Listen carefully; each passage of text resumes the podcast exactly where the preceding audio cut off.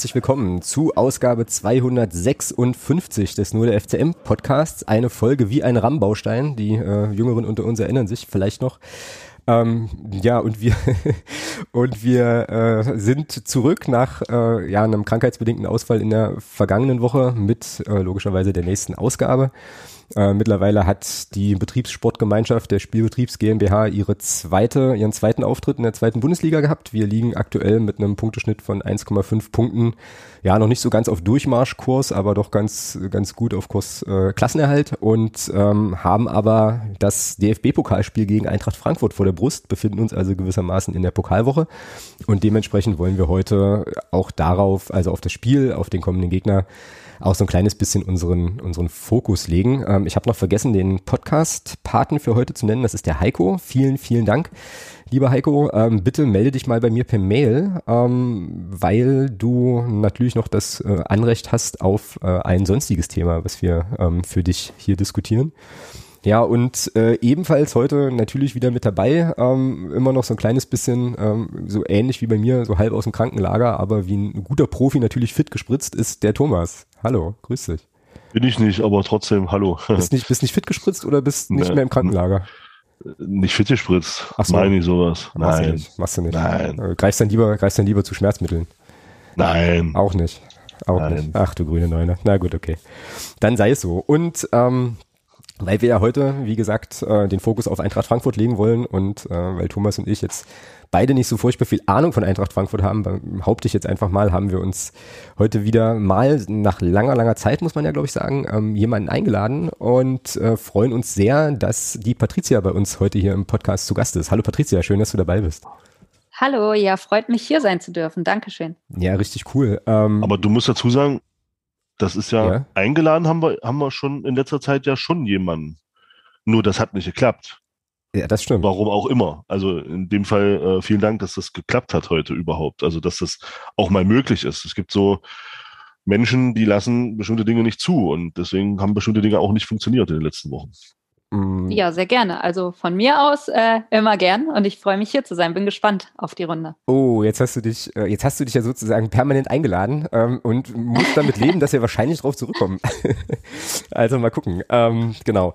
Aber bevor wir jetzt, äh, bevor wir jetzt sozusagen ja ans Eingemachte gehen, so ein bisschen äh, uns mit der SGE beschäftigen, ähm, einfach erstmal nochmal die Frage an dich, Patricia, äh, so ganz kurz für die Hörerinnen und Hörer. Ähm, ja, wer bist du, was treibst du so und was verbindet dich eigentlich mit Eintracht Frankfurt? Ja, also ich bin Patricia, äh, Eintracht-Fan, wie man vielleicht jetzt schon mitbekommen hat. Ähm, ich bin auch Podcasterin beim Eintracht-Podcast und bei Fußball 2000, das ist ein Videopodcast. Ähm, da beschäftige ich mich eigentlich Tag ein, Tag aus mit der Eintracht und äh, ja, jetzt, jetzt bin ich hier zur Eintracht gekommen, bin ich äh, schon in meiner Kindheit, also ich glaube so in der Grundschule rum, ähm, tatsächlich gar nicht über meine Familie so sehr, weil mein Papa aus Italien kommt und eher Inter-Fan war. Aber meine beste Freundin und deren Familie haben mich da so reingezogen. Ähm, die waren Eintracht verrückt schon immer. Und ähm, darüber bin ich auch zu dem Verein gekommen und bis heute hängen geblieben. Und ich glaube, da gehe ich auch nicht mehr weg. Ja, sehr gut. Klingt, klingt ganz hervorragend. Kommst du aus der Frankfurter Ecke oder ähm, kommst du ganz woanders her? Äh, 100 Kilometer weiter, also auch aus Hessen, aber ländlicher und ähm, nicht Frankfurt. Mittlerweile wohne ich aber in Frankfurt, ja, also seit dem Studium. Ah ja, cool, wunderbar. Ähm, ja, aber äh, die Eintracht hat ja äh, mindestens mal in Hessen und auch darüber hinaus ja auch ein äh, extrem großes Einzugsgebiet und so. Insofern ist es wahrscheinlich dann auch nicht verwunderlich, dass wenn man 100 Kilometer weiter weg aufwächst, dass man dann mit der SGE auch in äh, Kontakt kommt. Eine Sache musst du äh, musst du noch wissen, die habe ich jetzt im Vorgespräch äh, habe ich das nicht erzählt. Ähm, ich weiß jetzt nicht, ob das relevant ist. Ich glaube nicht, aber ich erzähle es jetzt mal trotzdem. Die Perspektiven auf Eintracht Frankfurt sind hier bei uns im Podcast, glaube ich, Thomas oder doch, doch unterschiedlich verteilt. So kann man, könnte man so sagen, während, während der Thomas jetzt, ähm, naja, wie würdest du deine, dein Verhältnis zu Eintracht Frankfurt beschreiben? Mach, muss, muss, muss, ich, muss ich ja nicht machen, kannst du ja selber machen. So, weißt du? Ach du, nee, ach ja, der, der, der Verein ist mir im Grunde Patricia, verzeih mir, aber ich denke, du wirst das verstehen, der Verein ist mir im Grunde scheißegal. Also ähm, ich finde das, was, was, was, was, was ja, nein, also was, was, was, da, was da europäisch abgezogen wurde in den letzten Jahren, das, das, das verdient nur Respekt. Also was ihr da, was ihr da fantechnisch auf die Beine stellt, da kann ich auch, auch mit meiner Sicht auf die Eintracht absoluten Hut vorziehen, weil das ist beeindruckend. Ähm, ihr habt gezeigt, dass man, dass man auch die Europa League feiern kann und dass das eben nicht nur, nicht nur ein scheiß Anhängsel ist, sondern dass es auch ein Wettbewerb ist, den es, der es durchaus wert ist, auch vernünftig bestritten zu werden, auch als deutscher Club. Da haben sich ja im Vorfeld, bevor ihr da eure beiden wirklich richtig geilen Saisons hatten, hattet, äh, gab's, haben, haben sich ja genügend Vereine vorher blamiert. Da seien mal genannt Wolfsburg, Freiburg mal an der Stelle mal stellvertretend, die es ja nicht mal über die Qualifikation hinaus geschafft haben, weil sie es einfach hergeschenkt haben oder zu blöd waren. Äh, von daher, da kann ich schon absoluten Hut vorziehen, aber der Verein Eintracht Frankfurt ist mir einfach, ja, habe ich, finde ich keinen Bezug zu, ähm, was ja auch nicht schlimm ist. Äh, ich bin FCM-Fan und deswegen, äh, ja, sicherlich spielt auch eine Rolle, wir können das nachher nochmal kurz aufgreifen, sicherlich spielt da auch eine Rolle, äh, was da vor sechs Jahren passiert ist. Da war ich schon ein bisschen erschrocken, weil ich da ähm, einfach mich riesig auf dieses Spiel gefreut hatte. Und dann sind da eben Dinge passiert, die, finde ich, nicht in ein Fußballstadion gehören. Und das war so, ein, so ein kleiner Knackpunkt für mich, der das dann, der das Ganze dann so ein bisschen so in diese wirklich Egalstimmung dann verschoben hat. Aber nichtsdestotrotz kann ich vor dem, was ihr da gerade auch letzte Saison europäisch abgerissen habt, äh, absoluten Respekt haben. Also ich finde, das fand das absolut beeindruckend, was ihr da abgezogen habt. Ja, ja bei mir ist ein bisschen, äh, ein bisschen anders. Also das ist auch bekannt, äh, auch wenn ich da jetzt wahrscheinlich äh, wieder, ähm, naja, der eine oder andere möglicherweise die Nase rümpft, aber ist mir egal. Also ich habe äh, schon so einen kleinen Platz in meinem Herzen für die, für die Eintracht. Ähm, also ich verfolge Bundesliga-Fußball jetzt nicht, nicht sonderlich, aber ähm, wenn, dann äh, gucke ich schon bei der Eintracht doch ganz gerne mal rein. Und das hat bei mir aber einfach auch einen biografischen Bezug. Ich habe bis vor gar nicht allzu langer Zeit achteinhalb Jahre in Gießen gewohnt und äh, war in der Zeit halt einfach ein paar Mal ähm, bei euch im Waldstadion, äh, habe mir das ein oder andere Spiel angeguckt und fand das eigentlich immer immer schön so vom, vom Drumherum, ähm, weil mich da, und da kriege ich jetzt wahrscheinlich irgendwie aufs Maul am Montag, aber äh, weil mich doch da ähm, einfach so von der, ja, von der Atmosphäre her so vieles an das erinnert hat, was ich eigentlich aus Magdeburg irgendwie auch kenne. Also was ich erwartet hatte, ist lange, lange her, bei meinem ersten, bei meinem ersten Bundesliga-Besuch war halt schon eher so irgendwie so Hochglanz und alles irgendwie schicki und so. Und was ich dann aber erlebt habe, war schon so ein bisschen ja, bodenständiger äh, so und einfach äh, viel, viel Leidenschaft. Ich habe dann irgendwann mal auf der, auf der Gegend gerade ein, ein Ticket gehabt, glaube ich. Und ähm, ja, wenn dann das ganze Stadion da bei euch äh, irgendwie, irgendwie singt vorm Spiel und da alle abgehen, das ist schon beeindruckend. Und ich habe mich da irgendwie immer wohlgefühlt. Ich fand das ganz cool und habe dann ähm, ja immer auch mal so ein bisschen, äh, so ein bisschen geschaut, was die Eintracht macht und ja, und was die Fanszene betrifft und eure Europapokal-Sachen, da hat Thomas jetzt alles zu gesagt. Also ich glaube, da kann jede Person, die sich ja ansatzweise für Fußballkultur und Fankultur interessiert, kann da nur den Hut ziehen und nur Respekt vorhaben. Ähm, das ist schon sehr, sehr, sehr großes Tennis. Und äh, so ist so ist hier so ein bisschen die äh, ja sind so ein bisschen die Sympathien. Deswegen freue ich mich auch äh, total auf das Spiel am Montag. Ähm, und bin ganz gespannt, was da was da so passiert. Aber da kommen wir ja nachher noch zu. Ähm, insofern lasst uns doch, lasst uns doch erstmal nochmal so ein bisschen gucken, was, äh, was bei Eintracht Frankfurt gerade eigentlich insgesamt so los ist. Und da müssen wir meiner Meinung nach unbedingt mit der vergangenen Saison starten. Ähm, wie fühlten sich das an, äh, Anhängerin eines amtierenden Europapokalsiegers zu sein? So. Ja, sehr gut, ne? Also ähm, es ist irgendwie immer noch ungewohnt. Also ich erwische mich immer noch dabei, wenn, wenn das jemand erwähnt, dass ich mich dann nochmal frage, ist das wirklich passiert? Ist es ist das jetzt der Fall. Ich war äh, tatsächlich vor Ort in Sevilla, als, als wir den Europapokal geholt haben. Ja, geil, und, äh, geil. Auch da habe ich irgendwie das Gefühl gehabt, das war nicht real und ich dachte mir, okay, das, das wird schon in den nächsten Wochen so kommen, man wird das realisieren. Aber bis heute habe ich noch diese Momente, wo ich das irgendwie nicht fassen kann, dass das wirklich passiert ist, auch weil das halt so was Besonderes für den Verein ist. Also klar, der letzte UEFA-Cup-Sieg, sage ich mal, war 1980, glaube ich, ja, 1980 und das ist, da war ich noch nicht mal geboren, also das habe ich nicht miterlebt. Und ähm, dann hat man ja schon 2018 beim, beim Europapokal, äh, beim, beim DFB-Pokalsieg gedacht, okay, das, das war jetzt das höchste der Gefühle, da wird für lange Zeit nicht mehr sowas kommen. Und jetzt steht man da vier Jahre später, 2022, und hat diesen Europapokal gewonnen und das ist schon ein unfassbares Gefühl. Das war irgendwie so, das ist jetzt wieder der Punkt, wo ich sage, okay, ich glaube, das war das Höchste, was ich mit der Eintracht hier erleben werde und ähm, ich bin vollkommen im Reinen damit. Das war unglaublich und ist es bis heute ehrlich gesagt noch. Naja, also man, man, ja, man realisiert das wirklich sehr, sehr schwer. Naja, glaube ich dir, äh, glaube ich dir sofort. Und dann ist natürlich auch klar, dass wir dich dann, äh, nachdem ihr die Champions League gewonnen habt in zwei, drei Jahren, dass wir dich dann hier nochmal einladen und fragen, wie, wie, wie die Stimmung dann ist, weil das wäre ja jetzt sozusagen die nächste logische Ausbaustufe eigentlich. Ja. Aber äh, ja, Sevilla vor Ort ist natürlich richtig cool. Ähm, Gab es ja auch ein paar Situationen, die da nicht so ganz geil waren. Ich glaube, die haben einfach irgendwie nichts zu trinken mehr ausgeschenkt irgendwann und so. Ne? Und mhm. war dann war dann nicht irgendwie auch nach dem Spiel das Problem, dass sie wohl Sperrstunde hatten oder sowas? Irgendwas meine ich ja. da gelesen zu haben. Also so richtig, also erzähl mal, wie, wie also konntet ihr es feiern richtig noch vor Ort oder wie war's da? Äh, das war wirklich ehrlich gesagt ein bisschen verhalten, muss ich sagen. Also es war schon, es ging schon los mit dem Fanmarsch. Man wurde da einfach, also man muss dazu sagen, es waren so rund 40 Grad und pralle ja. Sonne in Sevilla an dem Tag. Ähm, ja.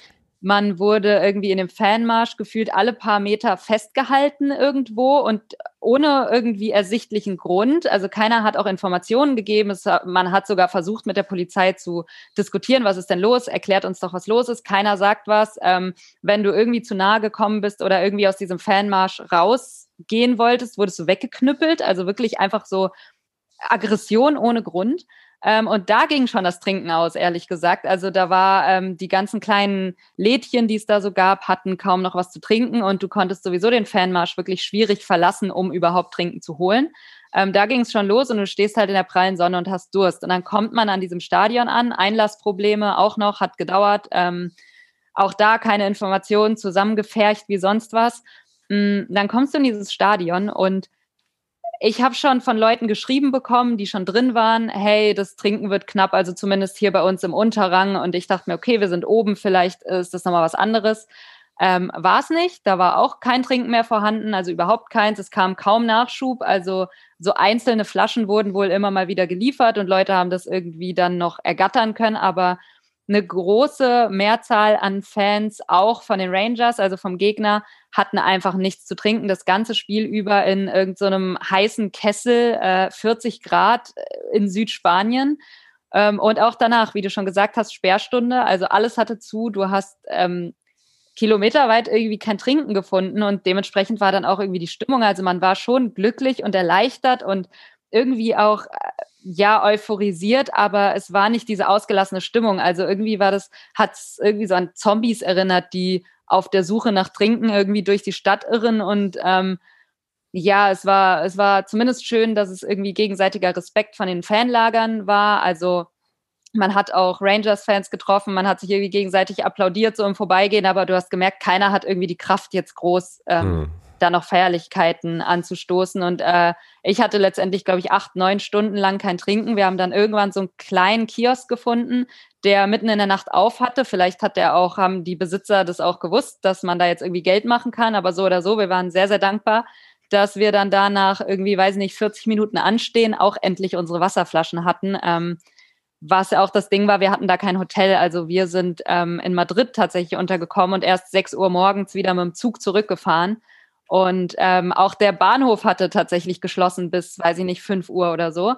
Ähm, von daher gab's, äh, ja, waren wir schon sehr glücklich, da zumindest noch ein bisschen Wasser zu finden, weil sonst hätten wir wahrscheinlich erst irgendwann 9 Uhr morgens am nächsten Tag in Madrid was gefunden. Und das wäre schon grenzwertig gewesen, muss ich sagen. Ja, das ist ja Wahnsinn. Also das ist ja, also das ist eigentlich Körperverletzung, das geht eigentlich überhaupt gar nicht so und ist auch super, super schade, weil das natürlich auch, also wie du sagst, ne, wahrscheinlich auf die, auf die Euphorie und auf die Ausgelassenheit dann echt so einen Schatten wirft, wo man sich vor allem auch fragt, warum? Ja, also was ist da sozusagen der, der, der Zweck, wovor haben die eigentlich Angst? Also wir hatten ähm, auf einem, also überhaupt gar keinen Vergleich, was jetzt das Level betrifft. Ne? Aber wir hatten mal ein, äh, mal ein Auswärtsspiel in Rostock, da gab es dann auch relativ schnell nichts mehr zu äh, trinken. Das fand ich schon irgendwie anmaßend und, und ätzend und äh, absolut unfreundlich. Aber da kommt ja noch dazu, dass es einfach mal sau heiß war so und dass da nicht reihenweise Leute einfach einfach umgefallen sind und da Schlimmeres passiert ist, ist eigentlich ein Wunder, glaube ich. So, ähm, und ja, aber äh, das schmälert natürlich trotzdem den sportlichen Erfolg an der Stelle nicht. Und ähm, ist ja tatsächlich, tatsächlich eigentlich eine coole Sache, aber wenn man dann die Begleiterscheinung hat, ja, verstehe ich dann auch, dass das dann, dass das dann ja nicht alles, nicht alles ganz so cool in Erinnerung bleibt. Ne? Ähm, ja, war, genau. war schon unschön und äh, die Sanitäterzelte waren auch tatsächlich sehr überfüllt. Also da standen auch Schlangen davor. Also es sind wohl auch Leute umgekippt, was ja irgendwie verständlich ist Klar. bei der Situation. Aber ja, also Schlimmeres habe ich zumindest nicht mitbekommen und ich hoffe, dass das auch nicht passiert ist. Ähm, aber war schon grenzwertig. Also ich habe es an mir auch gemerkt, da kam auch noch die Aufregung dazu sicherlich und mhm. dass du irgendwie angespannt bist und dieses Spiel war ja nervenzerreißend. Und ich habe schon gemerkt, ich habe so leicht so Schwindel bekommen und dachte mir, okay, ist das jetzt Dehydrierung? Ist es die Aufregung? Ist es das Spiel? Ist es alles zusammen? Ich wusste gar nicht mehr, was abgeht, aber das ist halt natürlich klar, wenn du da irgendwie aufpassen musst, dass du nicht umkippst, äh, unschön. Aber wie du schon gesagt hast, trotzdem mh, hm, letztendlich ein schönes Erlebnis und man versucht halt irgendwie sich davon jetzt nicht, ja, die Stimmung vermiesen zu lassen, weil es trotzdem einmalig war und man möchte es ja nicht missen. Also man will ja auch nicht meckern. Wenigstens war man vor Ort dabei und konnte das Ganze erleben. Genau. Äh, war das Finale dein, dein einziges europäisches Auswärtsspiel vergangene Saison oder hast du noch ein paar mehr mitnehmen können? Nee, das war tatsächlich das Einzige. Also Barcelona haben ja zum Beispiel sehr, sehr viele gemacht. Genau. Ähm, da wäre ich auch gerne dabei gewesen, war aber auch von der Zeit her nicht möglich und ist auch, muss man sagen, ziemlich teuer. Also auch die Hotel- und Flugpreise sind ja jedes Mal durch die Decke gegangen. Bei, bei jedem Auswärtsspiel wurde es schlimmer. Ähm, ja, aber was ganz cool war, auch so eine Randnotiz, ähm, man hat ja auch gegen Betis Sevilla gespielt mhm. und ähm, die haben dann auch danach so die Seite der Eintracht eingenommen, also im Finale und es gab wirklich so einzelne äh, Personen, die sich auf ihren Balkon gestellt haben mit so Betis-Flaggen und irgendwie viel Glück gewünscht haben und zugejubelt haben dem Fanmarsch. Und das war schon ganz schön zu sehen. Das war ähm, ganz süß und auch über Social Media hat der Verein so alles Gute gewünscht fürs Finale. Und ähm, ja, das war ganz cool, wenn man irgendwie wieder nach Sevilla kommt, dann da freundlich empfangen zu werden und mit ähm, ja, guten Wünschen ins Finale geschickt zu werden. Ja, auf jeden Fall. Ja, das klingt richtig cool. Ähm, ich gucke jetzt gerade eben auf meine, auf meine Liste vergangene Saison. Genau, haben wir gerade schon, schon gesprochen. Ähm, und du hast jetzt auch schon, hattest ja vorhin auch schon eingeordnet, dass das äh, sozusagen jetzt natürlich der größte Erfolg war, den du jetzt auch, äh, auch selbst miterlebt hast. Ähm, jetzt ist es bei der Eintracht, das weiß ich noch so ein bisschen aus meiner Zeit in, in Gießen, ja auch immer äh, so, dass naja, da schon auch eine, eine, eine gute Erwartungshaltung im Umfeld, glaube ich, glaube ich, stattfinden kann und so. Wie ist denn jetzt so wie ist denn jetzt so das Gefühl, ähm, so in der Fanszene? Ich meine, ihr habt jetzt dieses Ding gewonnen, ne? ähm, habt auch eine, meine ich, solide, also euch einfach sozusagen in der, ähm, ja, in der Bundesliga da entsprechend auch so positioniert, dass man, dass man, glaube ich, dann mit euch rechnen äh, kann und so. Aber wie, äh, wie ist denn jetzt? Also greift ihr die Champions League an, redet ihr vom Halbfinale oder ähm, wie ist die Stimmung? Ähm, es ist ehrlich gesagt ein bisschen geteilt, würde ich schon fast sagen. Also äh, mit Blick auf Champions League natürlich Vorfreude bei allen. Es mhm. ist ein äh, großes Ding, die erste Champions League-Saison überhaupt für die Eintracht. Ähm, da ist schon viel, viel Vorfreude dabei und auch so Euphorie. Ähm, aber klar, es ist jetzt nicht, dass wir sagen, ach ja, komm, wir nehmen die Champions League jetzt auch noch auseinander und äh, Halbfinale direkt, nee, das nicht. Ähm, man erhofft sich natürlich irgendwie schon was in der Gruppenphase, zumindest da, ähm, ja, einen guten Auftritt hinzulegen, sich nicht unter Wert zu verkaufen und vielleicht auch gute Spiele abzuliefern. Man ist ja auch in Lostopf 1 durch den Euroleague-Sieg. Mhm. Also da umgeht man ja die ganz großen Fische erstmal in der Gruppe, wobei in ja, Lostopf 2. Barca könnte er wieder kriegen, ne? Ja, genau. Ja, in Lostopf 2 sind da auch äh, Kaliber wie Barca, ich glaube Atletico Madrid, da sind schon einige Vereine auch dabei, die auch nicht zu unterschätzen sind. Ähm, aber trotzdem, natürlich umgehst du da schon einige krasse Gegner. Von daher mal sehen, wie das in der Gruppenphase klappt. Vielleicht kann man da ja sogar überwintern letztendlich.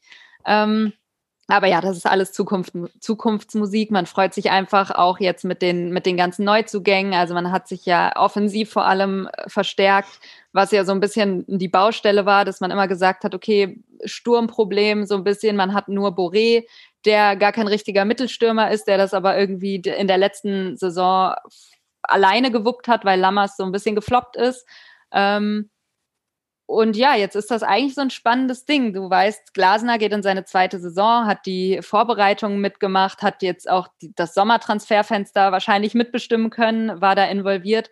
Ähm, auch da, wie geht's weiter? Wie wird die Eintracht spielen? Wie findet sich dieser Kader zusammen? Und ähm, können Leistungsträger gehalten werden? Das steht ja alles noch in den Sternen. Von daher gerade ja schon Vorfreude und auch so ein bisschen, ja, so, so ein Überraschungsmoment, was, was wird das? Aber die Erwartungshaltung natürlich ist gestiegen, merkt man schon in der, in der Fanszene. Also da hat man irgendwie vor wenigen Jahren noch gesagt, auch hoffentlich kein Abstieg und äh, gesichertes Mittelfeld ist gut. Und mittlerweile merkst du schon, ja, Europa sollte schon drin sein. Also man ja. sollte schon um die europäischen Plätze mitkämpfen, was ja klar ist irgendwie auch. Also es ist ja verständlich, dass sich da was entwickelt und dass da neue, neue Erwartungshaltungen ist, aber man, man merkt, also man merkt es auch. Und es ist, wenn man dran denkt, dass es vor kurzer Zeit noch gar nicht so krass war, äh, ist es schon irgendwie überwältigend auch. Ja, das, äh, das glaube ich. Ich habe jetzt auch gerade noch mal so ein bisschen mich zurückerinnert ähm, an die Saison, jetzt musst du mir gleich mal helfen, welche das war, in der ihr in der Relegation dann erst den Klassenerhalt 14, 14, 15 genau sicher gemacht habt. Ähm, das habe ich äh, tatsächlich relativ intensiv verfolgt und habe dann irgendwie auch äh, so auf Twitter und äh, im Eintracht-Podcast bei euch immer den, den, ähm, den Basti so gehört, der ja eigentlich wirklich fast gestorben ist. So, also der war ja mhm. wirklich, das war ja unfassbar. also es gab dann Phasen, da habe ich mich wirklich, habe ich mir wirklich Sorgen gemacht, äh, sozusagen über ihn und sein Gemüt. Ähm, und wenn man dann überlegt, was ihr für einen Weg gemacht habt, ja, seitdem bis, äh, ja, bis heute, ich meine, es ist, ist immer so eine doofe Phrase, ja, aber so ist der Fußball, so schnell kann das irgendwie gehen. Ähm, das ist schon echt überwältigend und ähm, so, und klar, ne, dass man dann dass man dann noch so ein bisschen nach mehr spekuliert. Äh, wie, äh, also so auf so einer emotionalen Skala, wie sehr hast du den, den Transfer von Götze, von Mario Götze gefeiert? Ähm, oder auch nicht? Also wie ist Doch, da schon, schon sehr. Also ich finde es eine coole Sache. Also es sind äh, Teile, glaube ich, der Fanszene noch mehr ausgerastet als ich. Da war ein richtig, richtig großer Hype drum, aber ich freue mich schon, weil das echt ein, also das ist so ein Ausrufezeichen. Das ist ein Spieler, den du vor Jahren nicht mal, an den hättest du nicht mal gedacht. Ähm, das ist ein Spieler, der aber auch Erfahrungen mitbringt, äh, international in der Champions League. Der hat die Weltmeisterschaft gewonnen ähm, bringt natürlich auch fußballerisch einiges mit, was vielleicht der Eintracht noch fehlt oder was einfach noch gar nicht so krass vorhanden ist im Kader. Also die Technik, Spielübersicht, ähm, das ist schon ein großer Transfer und ähm, man hat ja auch schon irgendwie so die letzten Jahre immer mal drüber gesprochen oder so, ach, so ein Götze, wie wären das? Und könnte die Eintracht nicht und jetzt ist halt wirklich wahr und äh, die Eintracht zieht den wie selbstverständlich irgendwie an Land und der läuft hier auf und sagt, ja, ich freue mich auf, freue mich auf die Eintracht, auf die Aufgaben und das ist halt wie in einem anderen Film. Also das ist also äh, schon schon krass, wenn du dir überlegst, Mario Götze spielt bei der, bei Eintracht Frankfurt. Das ist auch wieder so ein Punkt, wo ich sage, ich realisiere das gar nicht, wie schnell und wie krass sich dieser Verein verändert hat und aufgestiegen ist sozusagen. Ähm, von daher, da freue ich mich schon sehr drauf, weil ich glaube, das ist auch ein Transfer, der sportlich viel, viel mitbringt und helfen kann. Mhm. Also jetzt, mal von, jetzt mal aus der Ferne mal ein bisschen drauf geguckt. Äh, mich würde mal interessieren, ähm, der Freddy Bobic war ja als damals, als er damals zu euch als Sportdirektor kam, der war ja sehr umstritten, um es mhm. mal vorsichtig zu sagen. Und ähm, aber ich sag mal so, er ist ja schon einer der, einer der Väter dieses Erfolges auch. Also man kann ja schon, also zumindest aus der Entfernung, man muss ja schon sagen, dass er eine sehr, sehr gute Arbeit geleistet hat. Mit dem Kröscher habt ihr euch da ja jetzt nicht unbedingt verschlechtert, um es mal ganz vorsichtig zu sagen. Ich würde sogar sagen, ihr habt euch noch verbessert. Mhm. Ähm, äh, wie wird denn, wie wird denn inzwischen auf Freddy Bobic in Frankfurt geguckt? Ja, das, das Problem ist ja die Trennung ne, zwischen Eintracht Frankfurt und Freddy Bobic, wie das abgelaufen ist. Da gab es ja einige Querelen, äh, unschöne Aussagen, muss ich sagen, so, so in, der, in der Presse auch. Und das hat das Ganze so ein bisschen geschmälert. Also ich habe schon das Gefühl, dass da jetzt nicht mit großem Wohlwollen auf Freddy Bobic geschaut wird, so im Nachhinein. Auch so ein bisschen Schadenfreude, wenn man dann schaut, wie es bei Hertha BSC jetzt läuft. Und ähm, ja, da, dass er dann dorthin gegangen ist und es vielleicht dort gar nicht so, so super ist, wie man vielleicht, äh, wie er sich vielleicht dann auch erhofft hätte, wobei ich glaube, da, ja, er weiß schon, worauf er sich eingelassen hat. Ähm, alles in allem glaube ich schon, dass die meisten wissen, dass er einiges geleistet hat für den Verein und da auch trotzdem die Dankbarkeit da ist. Ähm, aber ja, viele, viele wollen und können das auch nicht mehr ausdrücken, einfach weil da viel kaputt gegangen ist in, in dieser Trennung, was schade ist, weil ich auch denke, dass das ein, ein grundlegender Baustein war für den Erfolg der Eintracht. Also das war ja der Wechsel von Heribert Bruchhagen dann. Ähm, weg von der zementierten Tabelle und von wir müssen die schwarze Null halten hin zu äh, irgendwie neuen Konzepten, mehr Mut. Er hat da irgendwie ein neues ähm, Telefonbuch mit in den Verein gebracht, hat aber auch ähm, tatsächlich ein sehr niedriges Transferbudget gehabt, als er angefangen hat bei der Eintracht und äh, daraus viel gemacht, also sehr viel über Leihgeschäfte und den Kader nach und nach ähm, verbessert und aufgebaut und, und auch Werte geschaffen im Verein. Also viele junge Spieler, die dann auch gewinnbringend verkauft werden konnten. Ähm, all das ist ja grundlegend für den Erfolg der Eintracht, die sie, den sie jetzt hat aktuell. Von daher ähm, bin ich tatsächlich sehr, sehr dankbar, dass äh, was er, was er für die Eintracht getan hat, aber so wirklich tiefe Verbundenheit, habe ich das Gefühl, ist in der zwischen, zwischen Eintracht-Fans und Freddy Bobic nicht mehr da. Was aber auch, äh, glaube ich, daran liegt, dass er von Anfang an auch gar nicht so ein zugänglicher Typ war. Also man hatte nicht so das Gefühl, dass er sehr greifbar ist und ähm, hin und wieder stand er ja auch in Frankfurt in der Kritik dafür, dass er eben mit Kritik nicht so gut umgehen konnte. Also da gab es auch immer mal so ein paar Spitzen und ähm, ja, sobald da irgendwas gegen ihn gesagt wurde, hat er auch so ein bisschen patzig reagiert. Ich glaube, das alles trägt auch dazu bei, dass man da jetzt nicht unbedingt den, den engsten Bund geschlossen hat fürs Leben, würde ich sagen. Ähm, klar, Dankbarkeit, aber ich glaube, mehr darüber hinaus ist da nicht mehr übrig. Mhm. Alles klar. Ich bin gleich wieder da. Äh, alles gut. Ähm, ja, das bringt mich im Prinzip äh, relativ elegant zu äh, ein paar Fragen, ähm, die auf Twitter reingelaufen sind vom äh, von dem oder der äh, @ffm6274. Ähm, die, äh, der, der Twitter-User, Twitter-Userin würde gern wissen, welche Person im sportlich-strategischen Bereich bei der SGE ähm, du auf Platz eins bis drei siehst, äh, im Zusammenhang mit dem, äh, mit der Verantwortung für den sportlichen Erfolg seit nun, seit nunmehr acht Jahren. Ähm, mhm. also wer sind denn da so die Leute, die, also Freddy Bobic, glaube ich, kann man, kann man gut so stehen lassen, aber wer ist, wer ist denn das noch, der da bei euch so den Verein so gestaltet, dass ihr, dass ihr diese Erfolge habt, die ihr jetzt aktuell haben könnt? Also ich tue mich sehr, sehr schwer mit Platz eins bis drei und da so einzelne Personen so krass hervorzuheben, eben weil ich weiß, das ist sehr unbefriedigend, wenn man diese Frage gestellt hat. Aber ähm, weil ich das Gefühl habe, das ist einfach das Gesamtkonzept des Team Eintracht Frankfurt. Da kann ich gleich auch noch einzelne Namen nennen, so ein bisschen, aber was da einfach sehr, sehr gut zusammengearbeitet hat und wo jeder irgendwie neue Ideen und neue Ansätze mit reingebracht hat. Ähm, was letztendlich gut zusammen funktioniert hat. Und herauszuheben ist auch, dass sich keiner irgendwie über jemand anderen gestellt hat und es da keine Machtspielchen gab und irgendwie, keine Ahnung, ich blockiere die Idee von dem, weil die mir nicht passt, sondern dass da alles sehr, sehr smooth zusammenging, würde ich mal sagen. Mhm. Und ich glaube, das hat einen sehr, sehr großen Anteil. Und da gibt's halt wirklich sehr, sehr viele Personen zu erwähnen. Friedi Bobic hatten wir gerade, ähm, aber auch im Scouting, Ben Manga, wenn man wie eben jetzt die ganzen Spieler erwähnt, die ja auch geholt und gewinnbringend auch verkauft wurden wieder.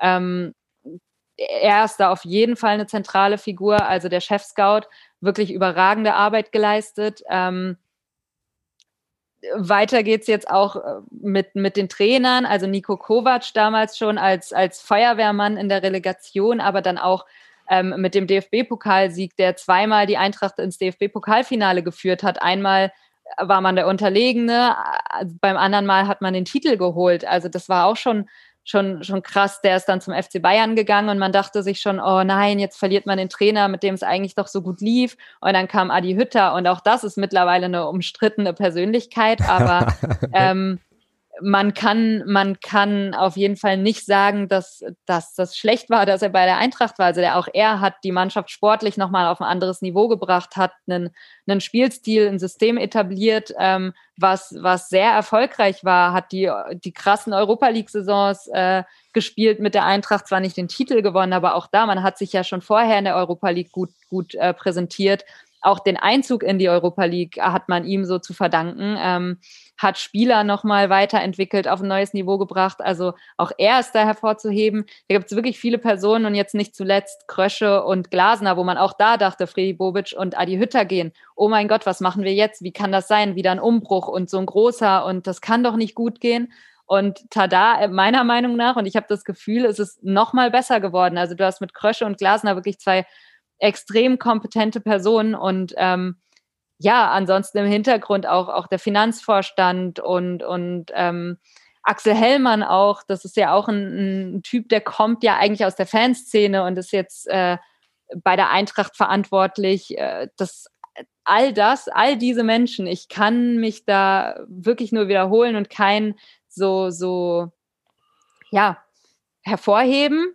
Aber ich glaube, es ist wirklich das Gesamt, Konstrukt zwischen all diesen Personen, die, die sehr gut zusammengearbeitet haben und ähm, die auch immer dafür gesorgt haben, dass es einen Plan gibt bei der Eintracht, der auch weiter verfolgt wird und dass ähm, man dafür auch die passenden Personen holt. Also immer wenn jemand gegangen ist, wurde jemand Neues geholt, der ähm, ähnliche Ziele verfolgt und der geeignet ist, um diesen mittel- bis langfristigen Plan der Eintracht auch äh, weiterhin umzusetzen. Und dadurch war es halt möglich, diesen Weg zu gehen und äh, ich bin wirklich jeder einzelnen Person dankbar, dass wir das aktuell erleben können, weil das ist schon sehr, sehr krass, wie sich dieser Verein in kürzester Zeit entwickelt hat. Mhm. Aber ist schon, aber ist schon, Entschuldigung, Alex. Nee, alles gut. Äh, ne, aber ist schon spannend, weil du vorhin sagtest, als du ähm, auf, auf ähm, Freddy Bobic als gefragt hatte, äh, war eine interessante Aussage dabei von dir und zwar ähm, weg von Ax weg von weg von ähm, Heribert Bruchhagen, weg von dieser schwarzen Null hin zu so ein bisschen mehr auch finanzielles Risiko zu gehen, aber immer mit Augenmaß. Das ist ja auch eine Diskussion, die bei uns ja auch im Kleinen, das, deswegen finde ich es gerade ganz interessant, ähm, die bei uns im Kleinen ja auch immer so ein bisschen stattfinden. Wir hatten jetzt äh, einen Geschäftsführer bis 30.06., ich sag mal ganz vorsichtig, der hat halt auf dem Geld gesessen. Mhm. Ähm, um es mal so zu sagen. Und, das hast du schön äh, vorsichtig formuliert, finde ich gut. Und äh, es ist halt, es ist halt spannend zu sehen, wie sich das jetzt auch bei uns entwickelt, weil ich bin, also ich persönlich bin auch der Meinung, wir haben damals die zweite Liga auch deswegen nicht gehalten, weil wir uns, ja, wir haben sie uns sozusagen erspart. Und ähm, wir sind da einfach ein bisschen zu wenig ins Risiko gegangen für meinen Geschmack. Wenn du aus, aus einer Abstiegssaison mit, mit einem Gewinn von fast zwei Millionen rausgehst, weiß ich nicht, ähm, ob das, ob das so gut ist, weil man ist ja keine Bank, man ist ja ein Fußballverein oder ein Sportclub und man will ja vorankommen. Und da weiß ich nicht, ob es sinnvoll ist, immer nur Geld zu hoppen, sondern ob man da nicht auch mal, so wie ihr das gemacht habt, so ein bisschen auch ins Risiko geht, aber trotzdem dabei Augenmaß behält. Von daher finde ich das ganz spannend. Wie ist denn das eigentlich bei euch, diese, diese Champions League-Millionen, die da jetzt da reinkommen werden? Das sind ja schon mal locker so 35 bis 40 Millionen, mit denen ihr jetzt fest planen könnt. Ähm, ist das, ist das Geld, was irgendwo zum, zum Löcherstopfen auch gebraucht wird? Oder könnt ihr da, oder können, kann der Verein sagen, okay, das können wir jetzt wirklich alles investieren in Spieler etc. pp? Nee, auf keinen Fall. Also du hast schon richtig gesagt, äh, Löcher werden da auf jeden Fall von gestopft. Ich glaube, so extrem viel bleibt davon letztendlich gar nicht übrig, um irgendwie große Investments zu tätigen in irgendwelche Starspieler oder sonst was. Also auch die Transfers, die die Eintracht getätigt hat, ähm, weisen ja darauf hin, da war wieder viel ablösefreie äh, Transfers dabei, sowie ähm, ja günstige Spieler, also verhältnismäßig günstige Spieler. Also Mario Götze hat man wohl für rund drei Millionen bekommen. Ein Alario hat, glaube ich, auch so um die sechs Millionen oder so gekostet. Das ist alles ja noch im, im ähm, moderaten Bereich, würde ich sagen. Und äh, da merkt man schon, da wird darauf geachtet, dass man da nicht zu viel raushaut. Ähm, klar, vielleicht kann man jetzt ein bisschen schauen, wie ist das mit Leistungsträger halten? Kann man dem einen oder anderen vielleicht ein, ein höheres Salär anbieten? Also kann man da schauen, dass irgendwie ja am Gehalt vielleicht geschraubt wird, um dem einen oder anderen was zu ermöglichen oder auch wirklich den einen oder anderen zu halten. Das sind, glaube ich, so Dinge, mit denen man jonglieren kann. Aber äh, letztendlich hat die Eintracht da auch durch, durch jetzt die ganzen Corona-Jahre, muss man ja schon sagen, ähm, auch zu kämpfen finanziell. Also klar, es wurde immer gesagt, man ist finanziell zumindest einigermaßen glimpflich und stabil da durchgekommen, aber natürlich trifft das, trifft das ähm, Vereine wie die Eintracht, die jetzt irgendwie nicht da einen dicken Geldgeber dahinter haben, ähm, schon auch glimpflich. Also das ist äh, schon nicht zu unterschätzen und da wird schon einiges von, von den Champions League Millionen darauf verplant sein, da ähm, ja wieder Löcher zu stopfen. Und zudem kommen ja auch noch die ganzen ähm, ja, Infrastrukturmaßnahmen. Also das Stadion wird ja ausgebaut. Das äh, ist wahrscheinlich finanziell schon eingeplant gewesen, aber auch das, es kostet halt Geld. Äh, man hat erst im vergangenen Jahr ein Profi-Camp fertig gebaut, was irgendwie über 30 Millionen gekostet hat, soweit ich weiß. Ähm, da sind schon einige ja, Euros verplant, würde ich sagen. Also so klar, die Champions League hilft in dem Sinne. Das ist ja, ist ja jetzt kein verbratenes Geld, aber ähm, ja, leider kann man es, glaube ich, nicht so in die Mannschaft stecken, wie es vielleicht, äh, wie man sich vielleicht als, als Fan auch wünschen würde, wenn man, weil das ja letztendlich das Produkt ist oder die, das, was du dann am Ende konsumierst, was du dann siehst auf dem Platz. Aber klar, im Hintergrund muss man da, glaube ich, schon sehr jonglieren, auch was das Geld angeht. Hm, okay. Ja, und umso besser äh, eigentlich, dass es jetzt diesen, also dass er sozusagen in diesen Fleischtopf auch kommt, ja, um eben ja diese entsprechenden die entsprechenden Sachen da auch gegen zu finanzieren. Und ich kann mir auch total gut vorstellen, also ich habe jetzt also mehrere Gedanken zu und kann mir auch gut vorstellen, dass ähm, natürlich der Umstand, dass Eintracht Frankfurt äh, ein Champions League Teilnehmer ist, auch nochmal bei Gesprächen mit potenziellen Neuzugängen natürlich auch nochmal ein Faktor ist, ist ja klar. Ne? Also ich meine, ja. du kannst einem Spieler, du kannst einem Spieler anbieten, ey, du spielst die Champions League, ähm, dann ähm, verzichtet der Spieler vielleicht auch mal auf den einen oder anderen Euro mehr noch oder so. Ähm, auf der anderen hm. Seite, meinst du nicht? Weiß, ich, weiß ich, da, weiß ich nicht. Ne, ne, da, da würde ich gleich mal einhaken äh, und dann mal einen Namen nennen. Äh, Philipp Kostic, was ist denn mit dem? Bleibt der? Geht der? Weil ich kann mir, also das, das was Alex gerade sagt, ist ja das Interessante. Der, der hat wohl ein Angebot von West Ham die spielen ja in England, die sind, glaube ich, Zwölfter geworden, die spielen also nächste Saison nichts, außer mhm. Liga und diese, und diese komischen Pokalwettbewerbe, die sie da haben. Da ist wohl noch offen, ob der bleibt. Und das, das ist halt für mich auch völlig unverständlich. Der kann mit Frankfurt Champions League spielen. Also, es ist halt, allein, dass es diese Diskussion überhaupt gibt, ist für mich völlig befremdlich. Also, ja, mhm. da bist du nicht weiter als wir. Also wir wissen auch nicht mehr. Äh, das ist gerade so das große Thema auch. Ähm, dass das vorherrschende Thema neben Indika und Kamada, die auch Leistungsträger sind und von denen man nicht weiß, ob sie bleiben, Philipp Kostic natürlich einer, wenn nicht der, der größte ja, Sorgenbereiter, würde ich schon fast sagen, einfach weil ähm, man eben nicht weiß, wie es jetzt weitergeht. Es hieß ja irgendwie, der geht zu Juve und jetzt irgendwie doch nicht. Und dann hieß es, der hat einen Vertrag von der Eintracht vorliegen und muss nur noch unterschreiben mit einem deutlich erhöhten Gehalt und ähm, äh, vielleicht bleibt er jetzt doch. Und dann kam jetzt eben diese West Ham-Meldung und ähm, ja, das ist auch, wie du gesagt hast, sportlich natürlich komplett nicht nachvollziehbar. Also klar, du hast die Premier League, was vielleicht eine attraktive Liga ist für den einen oder anderen und, und ähm, wo du nochmal andere Gegner bespielen kannst. Aber letztendlich ist es ja auch sein Traum, Champions League zu spielen. Also es ist ja ein Traum von, von allen Fußballern, würde ich jetzt mich mal so weit aus dem Fenster lehnen.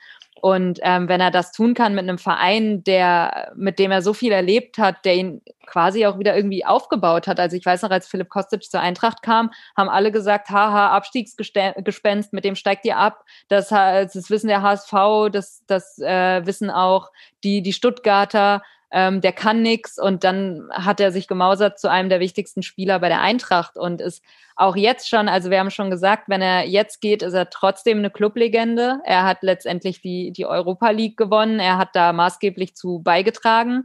Ähm, böse ist ihm wahrscheinlich keiner, trotzdem ist das natürlich schwer nachvollziehbar. Also klar, du schaust vielleicht als Fußballer auch noch mal, wie lange spiele ich noch? Kann ich vielleicht noch die ein oder andere Million mehr mitnehmen, um irgendwie, weiß ich nicht, auszusorgen oder was auch immer. Aber alles in allem ja, aber also attraktiver ist es natürlich bei der Eintracht. Ne? Das ist ein Verein, das ist seine Heimat gewesen über Jahre hinweg. Seine Familie ist ja auch jetzt hier. Also ich glaube, der hat ein Kind. Das ist ja jetzt auch hier in Frankfurt wenn nicht sogar geboren, zumindest aufgewachsen, weiß ich gar nicht so genau. Aber all das, das verbindet einen ja mit der Stadt, mit dem Verein, was hier auch erlebt wurde. Ich glaube, das, das sollte man sich schon genau überlegen, ob da das Geld wichtiger ist, zumal er ja jetzt nicht am Hungertuch nagt, auch bei der ich Eintracht sagen, nicht. Ich, also der wird ja bei Frankfurt nicht für 300 Euro, für 300.000 Euro im Jahr spielen. Also äh, von daher, ich finde das immer, ich denke mal, seine 4, 5 Millionen wird er schon haben. Und ob du dann 4, 5 hast oder, oder, oder 8, ich glaube, das ist doch, das kannst du doch eh nicht ausgeben. Also, das ist halt mittlerweile auch was anderes. Also West Ham ist wirklich so ein Ding, das nagt auch an einem, weil die ja auch Haller geholt hatten und damals gab es ja auch so Zahlungsprobleme und so bei der Eintracht. Also die haben das ja, die haben ja nicht das Geld so überwiesen, wie es vereinbart war und dann gab es ein großes Hin und Her und ähm, das ist ja schon so ein Punkt, wo man sich denkt, mit denen nochmal Geschäfte machen, habe ich jetzt nicht so Bock drauf.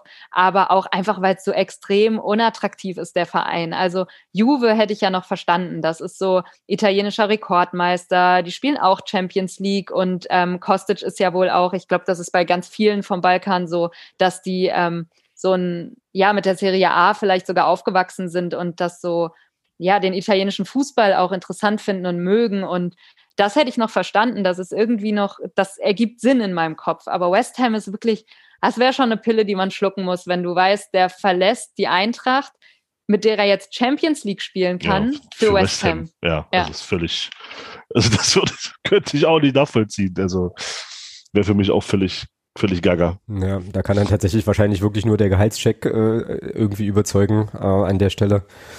Ähm, ja, aber äh, ja, glaube trotzdem, bei äh, Spielern, die man sozusagen anspricht, zur Eintracht zu kommen, so, ähm, zieht das Champions League-Argument dann sicherlich schon auch nochmal noch mal ein gutes Stück. Aber klar, du hast dann eben auch Leute, die es einfach, einfach nicht blicken und dann der Meinung ja, sind, hier. Positives Beispiel dafür ist Götze. Zum Beispiel, also, ja, genau. Götze ja. hat ja gesagt, er will auf jeden Fall zu einem Club, der Champions League spielt. Das kann Frankfurt bieten. Genau. So, und damit. Ja. Ja, ich glaube, das hat einiges in den Verhandlungen wirklich erleichtert. Also, ähm, oder auch, dass das irgendwie einige Spieler auch nochmal zusätzlich motiviert. Also man hat ja zum Beispiel einen neuen Stürmer, Kolomoani, geholt von ähm, Nantes, glaube ich, war es. Ähm, der war ja schon fest im Winter sozusagen. Also da war noch gar nicht klar, dass die Eintracht Champions League spielt. Und er hatte ja trotzdem irgendwie Bock drauf, hierher zu kommen. Der ähm, hat er ja schon auch, auch gute Leistungen erbracht in der Ligue 1. Und ähm, ja, jetzt ist er hier und kriegt gesagt, ja, surprise, surprise, wir sind nicht nur irgendwie in der Euroleague vertreten, was vielleicht so ihm, ihm als Ziel vorgegeben wurde, von wegen, das versuchen wir zu erreichen. Nee, du spielst Champions League direkt mit diesem Verein. Das gibt ja nochmal so einen Push. Du denkst ja echt, ja krass, was habe ich da für einen für ähm, geilen Wechsel hingelegt? Also das ist erstens so ein, so ein Stimmungspush in der Mannschaft, glaube ich. Aber zweitens, wie ihr schon gesagt habt, zieht das natürlich auch Spieler an und vereinfacht einiges. Äh, auch wenn du vielleicht ähm, ja finanziell weniger bieten kannst als andere Vereine, aber schon allein, wenn du überlegst, manchmal buhlt man ja auch mit anderen Bundesliga-Vereinen um den einen oder anderen Spieler. Und ähm, keine Ahnung, wenn zum Beispiel der erste FC Köln auch interessiert ist und die Eintracht und dann ja, sagst du bei der Eintracht, aber wir haben die Champions League, da hast du ja schon fast äh, gewonnen bei vielen Spielern. Genau, ja. Das äh, glaube ich auch, und da müssen wir uns auch nichts vormachen. Ich meine, wissen wir hier auch alle, äh, dass Fußball einfach ein Geschäft ist. Natürlich ist es auch klar für so einen Spieler, ich meine, ich habe jetzt gerade mal geschaut, der Bursche, von dem du gerade sprachst, der ist 23. Ähm, wenn der ein paar Minuten Champions League hat, dann wird der nächste Vertrag auf jeden Fall, wenn er nicht bei der Eintracht ist, äh, auch ein Stückchen dicker aussehen. Ne? So, also ich meine, das ist ja auch nochmal eine, eine Sache, die da sicherlich eine Rolle spielt. Ähm, und den Standort auf jeden Fall nicht unattraktiver macht. Das ist wohl wahr. Das ist ja generell was bei der Eintracht so, das ähm, Gute ist, glaube ich, und wie sie auch zuletzt immer wieder gute Spieler an Land ziehen konnten. Also zumindest gute junge Talente. Das war halt, weil, weil die, glaube ich, gesehen haben in den letzten Jahren, dass sich Spieler dort entwickeln und wirklich ähm, ja, Angebote von größeren Vereinen bekommen. Das äh, machen wir uns nichts vor. Viele nutzen den Verein dann auch einfach als Sprungbrett und das Klar. ist für mich auch vollkommen okay, solange die ähm, in der Zeit, wo sie hier sind, wirklich alles für den Verein geben und uns weiterhelfen. Und ähm, das, das ist, glaube ich, auch nicht zu vernachlässigen, dass da wirklich äh, einige positive Beispiele ähm, in den letzten Jahren hervorgetreten sind, die dann natürlich auch anderen jungen Spielern Mut machen, beziehungsweise ähm, ja, irgendwie das Gefühl geben, das ist der richtige Verein, da will ich meinen nächsten Schritt in eine der Top-Ligen Europas setzen, um dann zu schauen, wie es weitergeht. Genau. Genau. So, ich äh, stelle fest, wir sind jetzt hier schon richtig gut ins Quatschen gekommen. Das ist hervorragend, so soll es auch sein. Ähm, weil wir aber noch so zwei, drei äh, größere Themenblöcke haben, würde ich ähm, ganz gern mal noch die äh, Frage vom, vom Patrick hier mit reinwerfen. Schöne Grüße an der Stelle. Ähm, der nämlich wissen will, äh, wie du die Saison von Adi Hütter in Gladbach verfolgt hast und ob ihr euch über die sieben Millionen, schreibt er hier, sieben Millionen Ablöse kaputt lacht äh, und woran es deiner Meinung nach gelegen hat, dass äh, Hütter in Gladbach nicht funktioniert hat, will er hier wissen. Hau mal raus. Ja, also ich würde lügen, wenn ich sagen würde, dass man da nicht so ein bisschen mit Schadenfreude drauf geschaut hat. Ähm, zumal das ja da auch wieder so ein Abgang war. Wir hatten es schon bei Bobic, äh, auch Hütter hat sich nicht bei, mit Ruhm bekleckert mit seinen Aussagen, ähm, äh, erst ich bleibe, da gab es ja auch ein großes Drum, Drum, Drum und Dran und dann ist er doch gegangen und dann hieß es irgendwie, ja, naja, äh, Gladbach ist ja auch schön, irgendwie nur die, die Farben sind anders, aber ansonsten, ne, so, ach, das Stadion auch schön. Das war halt irgendwie so, das hat sich halt sehr, sehr respektlos angefühlt ja, als, als Eintracht-Fan. Das sind halt wirklich so, so Aussagen, wo du dir denkst, wer berät dich oder berät dich keiner und du machst es einfach von selbst. Und er hat ja jede Woche noch einen draufgesetzt, wo man sich gedacht hat, jetzt, also jetzt sei doch mal ruhig, wenn du es dir nicht komplett versauen willst. Also, also das war wirklich, wenn ich jetzt dran zurückdenke, werde ich schon wieder sauer. Aber hm. natürlich, ähm, wenn man das dann hört, ist das schon so eine, so eine kleine Genugtuung, zumal wenn man dann sieht, wo, wo es die Eintracht hingeführt hat jetzt. Ähm, ja, es ist, ist, sieben Millionen nimmt man natürlich mit. Das war auch ein Glücksgriff, dass sie so viel bezahlt haben für einen Trainer, der letztendlich ähm, ja, entlassen wurde. Ähm, woran das genau gelegen hat, ehrlich gesagt, bin ich nicht tief genug drin. Ich glaube, da wäre sogar ähm, irgendeine, irgendein Gladbach-Experte, eine Gladbach-Expertin wahrscheinlich ähm, besser, besser an der Stelle gewesen. Ich ähm, ich weiß es ehrlich gesagt nicht. Da gab es ja auch viel drum und dran. Da ist ja auch Max Eber gegangen, ähm, mhm, der ja Adi Hütter letztendlich an, nach, nach Gladbach gelotst hat. Ähm, ich weiß nicht, ob das vielleicht auch so ein Ding war, dass dann im Verein vielleicht auch Unruhe entsteht und, und Spieler so ein bisschen zweifeln. Ich kann mir aber auch vorstellen, dass es den ein oder anderen ja, die ein oder andere Reiberei zwischen Adi Hütter und Spielern gab, weil das auch in Frankfurt immer mal wieder durchgeblitzt ist, dass es wohl Spieler gab, die sich wohl nicht so gut mit ihm verstanden haben. Das gibt's wahrscheinlich immer, wenn du, vor allem wenn du selten spielst oder irgendwie auf die Bank gesetzt wirst, dass du da irgendwie nicht allzu viel Verständnis für hast. Aber ich habe auch das Gefühl, Adi Hütter ist nicht der ja, zugänglichste Mensch. Also es ist nicht dieser Kumpeltyp Trainer. Und ähm, da kann ich mir vorstellen, dass vielleicht der ein oder andere Spieler auch bei, bei Gladbach gar nicht so zufrieden war oder sich gar nicht so, so gut mit ihm verstanden hat. Und das, ähm, da kippt ja dann auch schnell was in der Mannschaft. Also wenn, wenn da irgendwie schlechte Stimmung herrscht oder sich irgendjemand unfair behandelt fühlt, wenn nicht alle an einem Strang ziehen, dann ähm, ja, kann es ganz schnell in die falsche Richtung gehen und, und die ganze Dynamik ändern in der Mannschaft. Und da, das kann ich mir vorstellen, dass das so ein Punkt war. Ähm, letztendlich gab es ja, glaube ich, auch, ich bin mir nicht sicher, aber ich meine gehört zu haben, es gab immer mal von einzelnen Spielern auch so Aussagen, dass das jetzt nicht ihr allerliebster Trainer war und dass sie jetzt nicht besonders gut mit ihm klarkommen. Und ich glaube, das ist schon einer der, der größeren Punkte, weshalb es vielleicht dort gar nicht so gut lief am Ende. Hm. Ja, und auf jeden Fall ähm, habt ihr da, glaube ich, alles richtig gemacht. Ich glaube, Adi Hütter, äh, ich weiß nicht, ich würde ihn ganz gerne jetzt mal fragen, wie er eigentlich die letzte äh, Europapokalsaison der Frankfurter Eintracht so, äh, so verfolgt hat. Werden wir natürlich nicht hinkriegen, aber das ging auf jeden Fall für euch deutlich besser aus als für ihn. Ich glaube, das kann man, ähm, kann man an der Stelle festhalten. Ich habe was von dir gefunden ähm, auf Twitter und gleichzeitig im, ähm, ich glaube, Elf Freunde äh, Saisonvorschau Sonderheft. Ähm, da steht bei diesem kleinen Fragebogen, die man da immer mal bekommt, ähm, beim, beim Elf-Freunde-Sonderheft, ist das Stichwort, mein Verein braucht dringend Punkt, Punkt, Punkt und du hast geantwortet, eine funktionierende Jugendarbeit. Das äh, provoziert natürlich eine Erklärung. Was ist denn da, was, was funktioniert denn da bei euch nicht? Ihr habt doch eine U23 jetzt wieder eingeführt, ne? Irgendwie, oder? Mhm. Also ja, wir haben eine zweite Mannschaft. Äh, U23, die startet, glaube ich, in der, ist es die Hessenliga? Ja. Ich glaube ja. Mhm. Ähm, das, das ist jetzt so der erste Schritt. Da muss man schauen, ist das vielleicht so ein, so ein, es ist natürlich was anderes, ob du eine zweite, das ist auch so ein Gesprächsthema. Will man zweite Mannschaften von Bundesligisten überhaupt in der dritten Liga haben? Mhm. Ja oder nein? Anderes Thema. Aber sagen wir mal, du hast eine zweite Mannschaft in der dritten Liga. Das ist was anderes, wenn du da deine Spieler auslagerst und ähm, irgendwie vielleicht schaust, dass die so den Sprung in die erste schaffen, als wenn du jemanden hast in der Hessenliga. Da ist der Sprung natürlich in die erste Liga noch mal größer.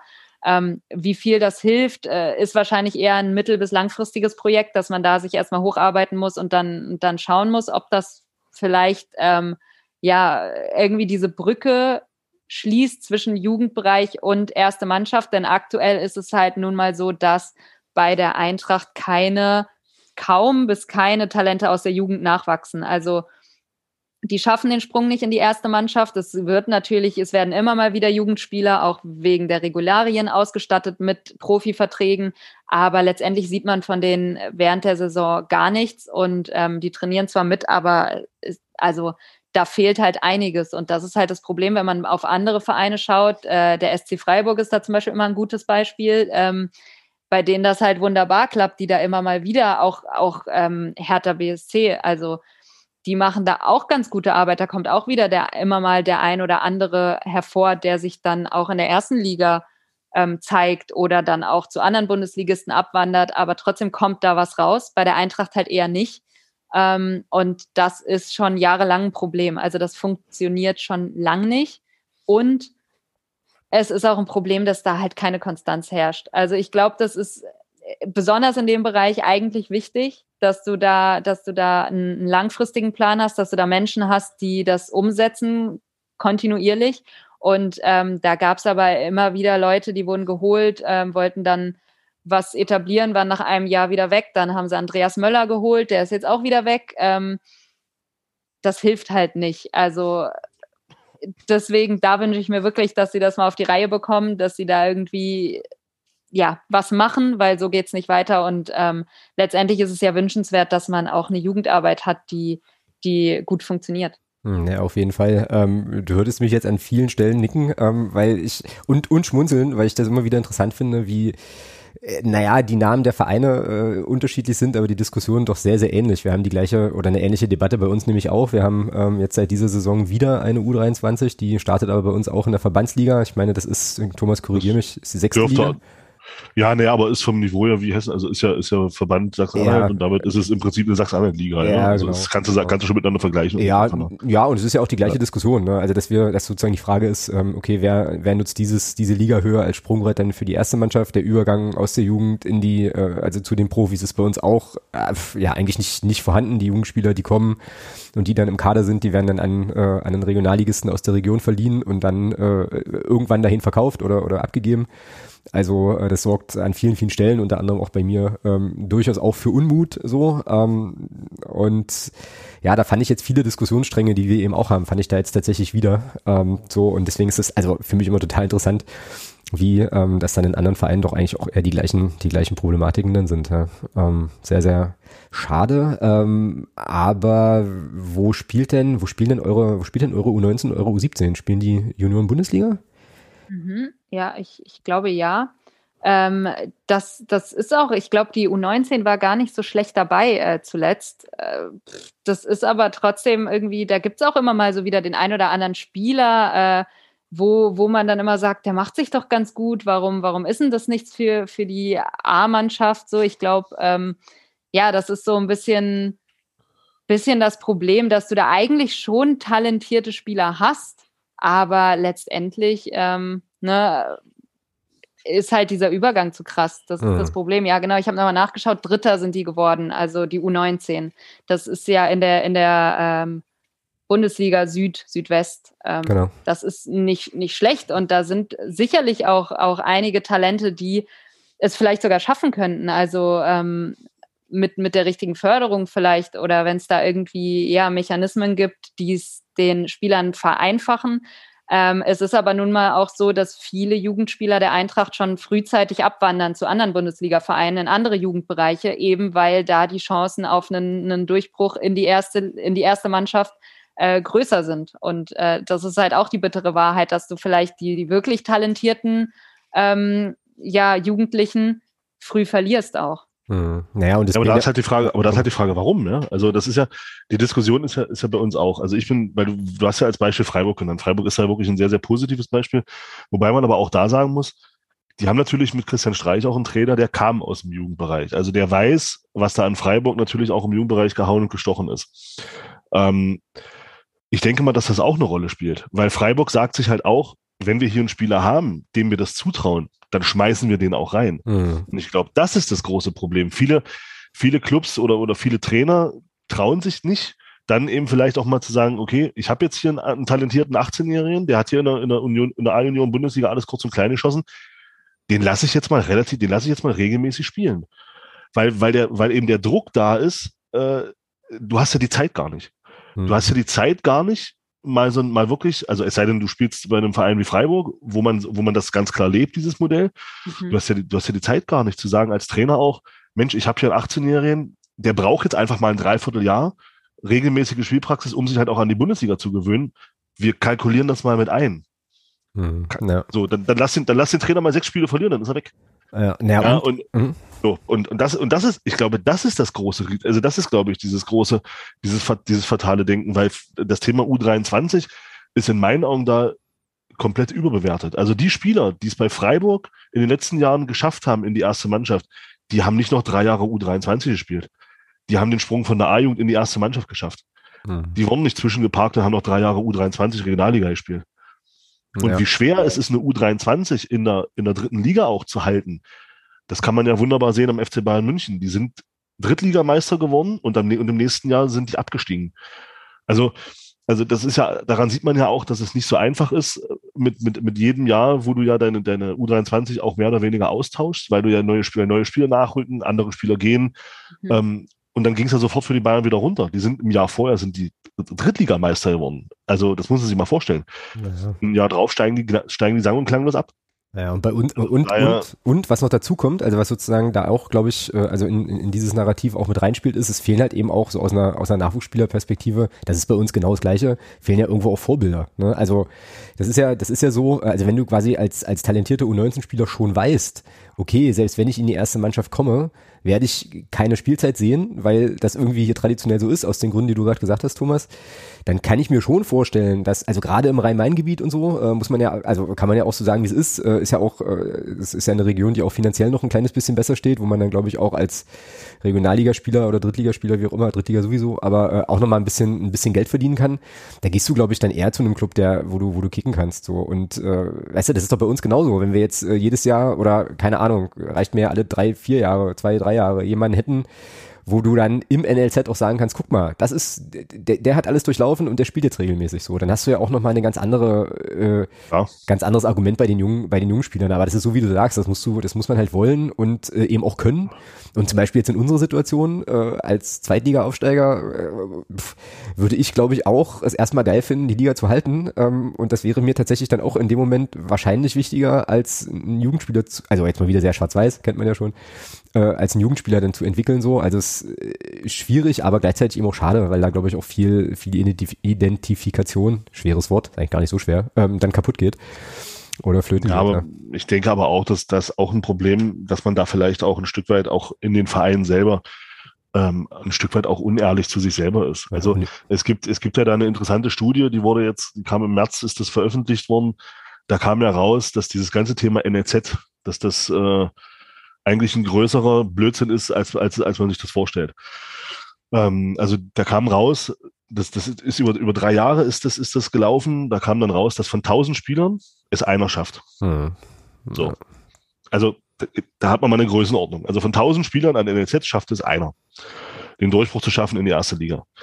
So, und dann, und dann äh, finde ich halt so Aussagen wie, ähm, wie, naja, wir müssen, ähm, wir müssen halt dazu kommen, dass man durch eine U23 jetzt dahin kommt, dass man einen Jugendspieler äh, äh, hält und, und, und verbessert, was ja Quatsch ist. Du, du, du machst doch, also selbst wenn, selbst wenn du Regionalliga spielst, schaffst du doch keinen, keinen guten Zweitligaspieler dadurch. Der Zweitligaspieler wird dann Zweitligaspieler, wenn er zweite Liga spielt und nicht Regionalliga. So. Also, das ist, das ist ja, das ist das, was ich meine. Und man ist dann ein Stück weit unehrlich. Und da finde ich, da war äh, unser, unser Handballtrainer, der Bennett Wiegert vom SCM, der war da in einem Interview sehr, sehr ehrlich. Der hat gesagt, also muss, ich weiß nicht, wie du dich im Handball auskennst, der, der SC Magdeburg ist regelmäßig im A-Junioren-Bereich deutscher Meister geworden. Also das, das heißt, die waren auf einem, auf einem extrem hohen Niveau. Es hat aber kein Spieler geschafft, von denen in die, in die Bundesligamannschaft im SCM in den letzten Jahren. Keiner. Und der Bennett Wiegert sagt ganz ehrlich, wenn wir es schaffen, in fünf bis zehn Jahren mal einen hochzuziehen in die erste Mannschaft, dann ist es ein Erfolg. Und diese Ehrlichkeit fehlt mir im Fußball. Hm. Man ist einfach zu unehrlich, weil man, äh, weil man, weil man denkt, Mensch, mit dem NLZ, das ist vielleicht auch, da können wir auch so ein bisschen Fans besänftigen. Ich finde, es ist einfach auch eine Unehrlichkeit, da zu sagen, ähm, ja, das ist das große Ding und, da, und darüber werden wir uns zukünftig äh, etablieren und bla. Nee, ist Blödsinn. Also die, die Zahlen zeigen es ja, hm. dass es anders ist. Ja. So, jetzt sind wir ein bisschen äh, von, der, von der Eintracht abgeschweift und äh, müssen außerdem auch noch über das Pokalspiel sprechen. Dementsprechend würde ich jetzt fast mal vorschlagen, um das Segment hier abzuschließen und uns vielleicht, also dich und mich, Thomas, vielleicht ein bisschen zu motivieren ähm, für, für, das, für das Pokalspiel. Mhm, nochmal, noch, na, nochmal die Frage an Patricia, ähm, abgesehen jetzt vom Jugendbereich, was sind denn noch so so Baustellen bei euch? Also wo würdest du sagen, da müssten wir als Verein, ähm, als, als Mannschaft irgendwie, irgendwie noch was machen? Ähm, und ich äh, versuche dann verzweifelt irgendwie daraus Indizien zu ziehen, warum wir eine Chance haben, gegen euch zu bestehen am, äh, am 1.8. so. Ich kann euch auch, wenn wir aufs Pokalspiel zu sprechen kommen, äh, einige Gründe geben, weshalb ihr da nicht so negativ reingehen müsst, weil, ähm, ah ja, kommen wir noch dazu. Aber ähm, äh, sportlich finde ich es jetzt ehrlich gesagt schwierig, da große Baustellen rauszusuchen, muss ich sagen, weil es halt natürlich aktuell einfach der Fall ist, dass man erfolgreich ist, wie lange nicht. Ähm, das ist einfach Fakt. Ähm, aber klar, es gibt natürlich auch so ein bisschen Kaderbaustellen, äh, beziehungsweise wird es geben, wenn uns der ein oder andere Spieler noch verlässt. Aktuell ist der Kader, so wie er ist, wirklich sehr, sehr stark und einer, wenn nicht sogar der beste Kader der weiß nicht, wie viele letzten Jahre von der Eintracht, muss man so sagen. Ähm, andererseits muss man auch sagen, ähm, klar, die Außenverteidigerposition, wenn Kostic auch noch gehen sollte, ähm, sind, sind ein Problem. Auf der rechten Seite hat man jetzt noch ein Jahr Knauf geliehen vom BVB. Der macht das wirklich gut. Auch diese Schienenspielerposition, die Kostic auf der anderen Seite macht, ähm, das hat sehr geholfen und ist, ist eine gute Verstärkung. Ähm, aber sollte dann, da hat man sich auch rechts mit Buta, mit einem neuen, äh, mit einem neuen Rechtsverteidiger verstärkt. Ich glaube, das ist in Ordnung. Auf der linken Seite ist es halt so, dass du Kostic nicht ersetzen kannst, wenn der geht. Und er zögert ja aktuell so ein bisschen mit seinem Bekenntnis zur Eintracht. Ähm, hat man da ein Problem. Man hat da Lenz äh, von Union Berlin geholt vor zwei Saisons, also vorletzte Sommertransferperiode, glaube ich, war das schon. Ähm, der ist aber sehr, sehr oft verletzt. Also ähm, hat sich da jetzt irgendwie auch noch nicht so richtig reinspielen können. Klar ist auch immer die zweite Geige hinter Kostic. Und dann hat man ja noch Hauge oder Höge, wie man ihn ja wohl irgendwie ausspricht. Ich äh, struggle immer ein bisschen mit. Ähm, der sich wohl jetzt aber auch im Trainingslager nicht so, so ähm, ja, hervorgetan hat. Den hat man ja vom AC Milan erst geliehen, jetzt fest verpflichtet. Und ähm, ja, der wäre dann eigentlich auch damals, glaube ich, schon als Kostic-Ersatz gekommen. Damals hieß es ja, er wandert zu Lazio ab, ist nicht passiert. Ähm, von daher hat man ihn auch noch, aber das ist halt, das ist kein Ersatz. Deswegen Außenverteidigerposition ähm, relativ dünn besetzt. Und natürlich in der Innenverteidigung muss man jetzt schauen. Hinteregger ist nicht mehr da.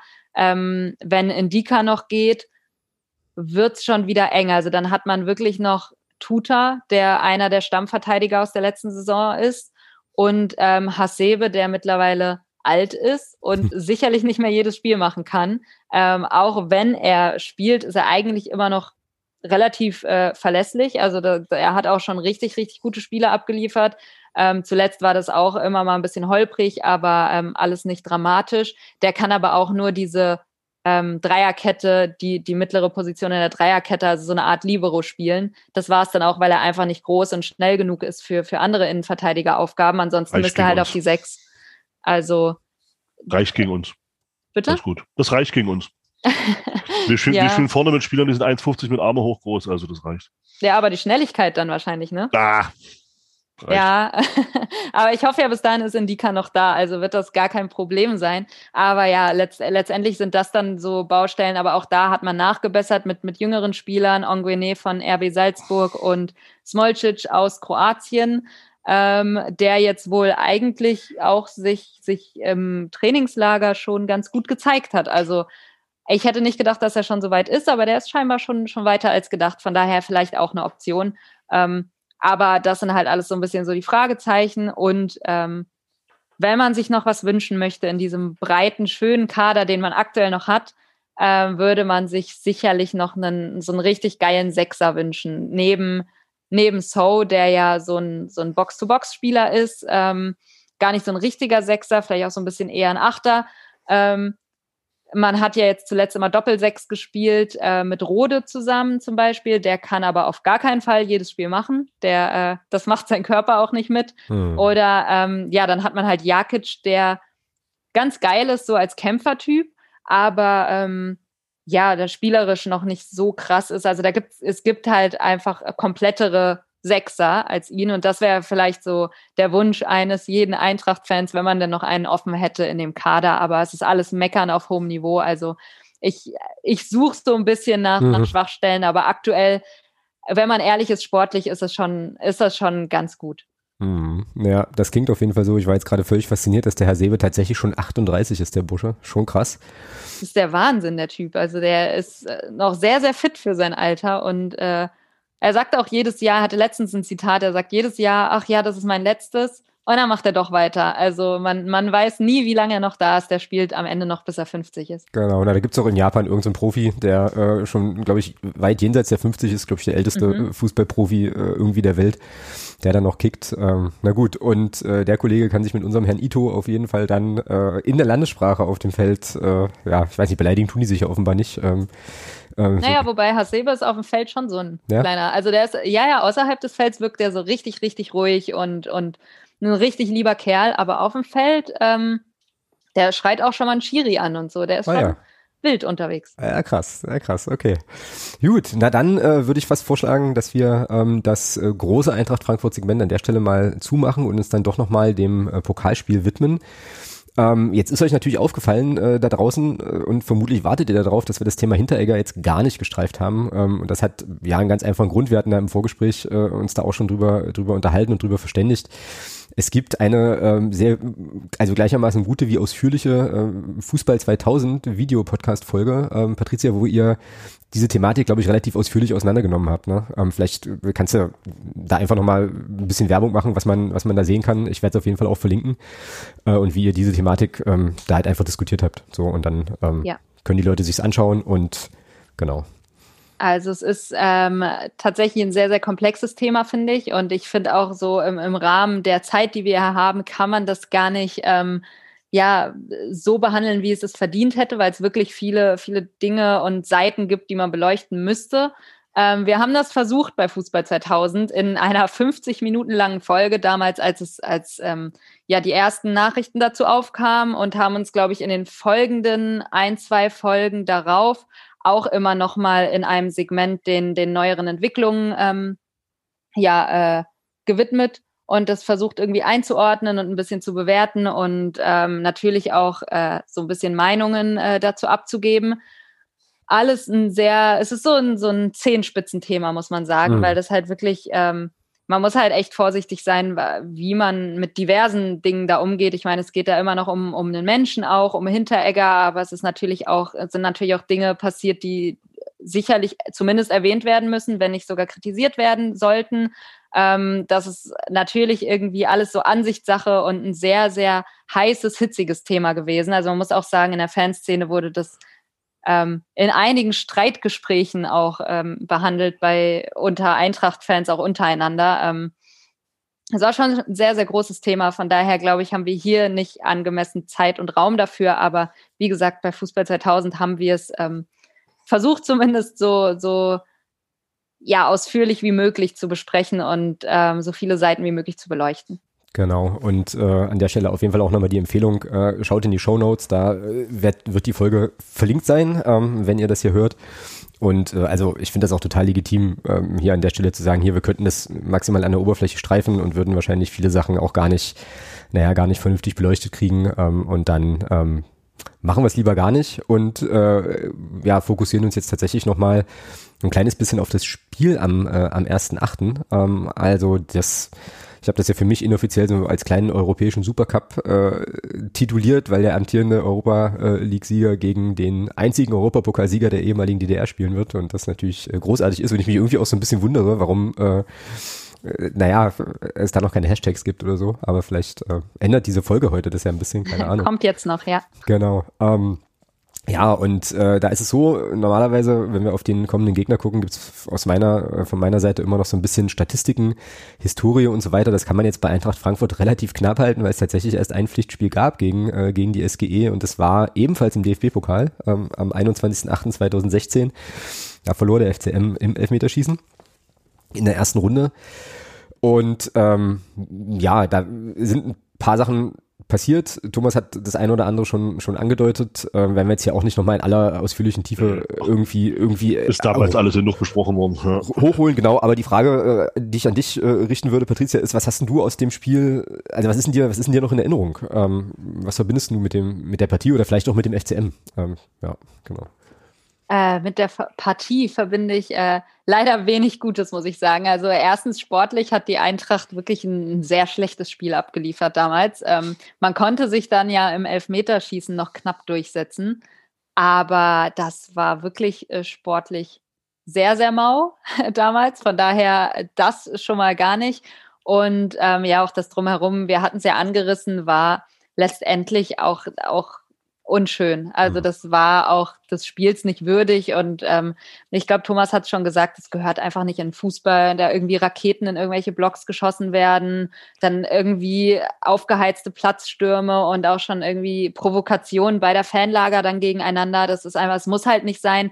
Ich finde immer, man kann sich äh, gegenseitig verbal so ein bisschen ähm, ja, sage ich mal, kappeln. Das ist für mich vollkommen okay. Man muss nicht jeden Verein mögen und man muss auch den Gegner nicht immer irgendwie, äh, ja, behandeln und sagen, ach ja, ihr seid so toll und wir sind auch so toll und lasst doch mal hier, ne? Also man kann da schon, genau. so, so eine gesunde ja. Rivalität gehört da dazu, aber alles, was darüber hinausgeht, ist natürlich, äh, ja, muss, muss meiner Meinung nach nicht sein und sollte es nicht sein und von daher sind es wirklich eigentlich sehr, sehr unschöne Erinnerungen an ein Spiel, wo man eigentlich denkt, es könnte von der Stimmung her ganz cool werden, weil sie ja zwei Fanszenen sind, die an und für sich beide sehr leidenschaftlich sind und beide ähm, ja, ja Bock auf ihre Mannschaft haben und Bock haben, Stimmung zu machen. Und ähm, es könnte ein richtig, richtig geiles Spiel mit geiler Stimmung werden immer.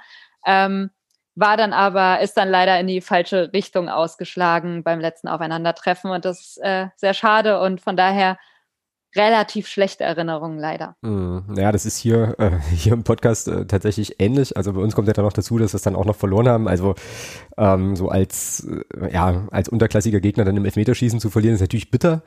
So, äh, ganzen Begleiterscheinungen finde ich, äh, ja, bedarf keiner, keiner Ergänzung. Da äh, hast du alles, äh, eigentlich alles zu gesagt und ich hoffe halt sehr, weil ich das damals auch schon hoffte, ähm, dass es halt jetzt diesmal einfach auch wirklich ein Fest wird, äh, eben auch gerade mit Blick auf die Szenen, die da, glaube ich, auch äh, sich voneinander nicht verstecken müssen und ähm, das schon zu einem zu einer sehr geilen Veranstaltung machen können. Ähm, ja, und äh, was uns ja auf jeden Fall allen noch in Erinnerung blieb, und ich glaube, das ist auch auf Twitter so ein bisschen rausgekommen, ist es, äh, also das Waschbären-Thema. So.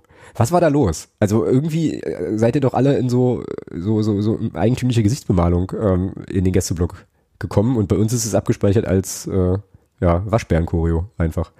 Waschbären-Choreo. Ja. Äh, ja, das ehrlich gesagt weiß ich gar nicht so genau, äh, was da letztendlich der ausschlaggebende Punkt war. Ich war da erstens nicht dabei und zweitens habe ich habe das gar nicht so krass mitbekommen in, in der Saison. Ähm, von daher bin ich da ein bisschen überfragt, was, was da los ist, aber ich finde es ganz lustig, dass man irgendwie Waschbären genannt wird, ja, weil ne? das halt, also letztendlich schwarz-weiß, ne, sind ja auch Vereinsfarben äh, der Eintracht, aber ich habe es tatsächlich noch nie mit Waschbären verbunden.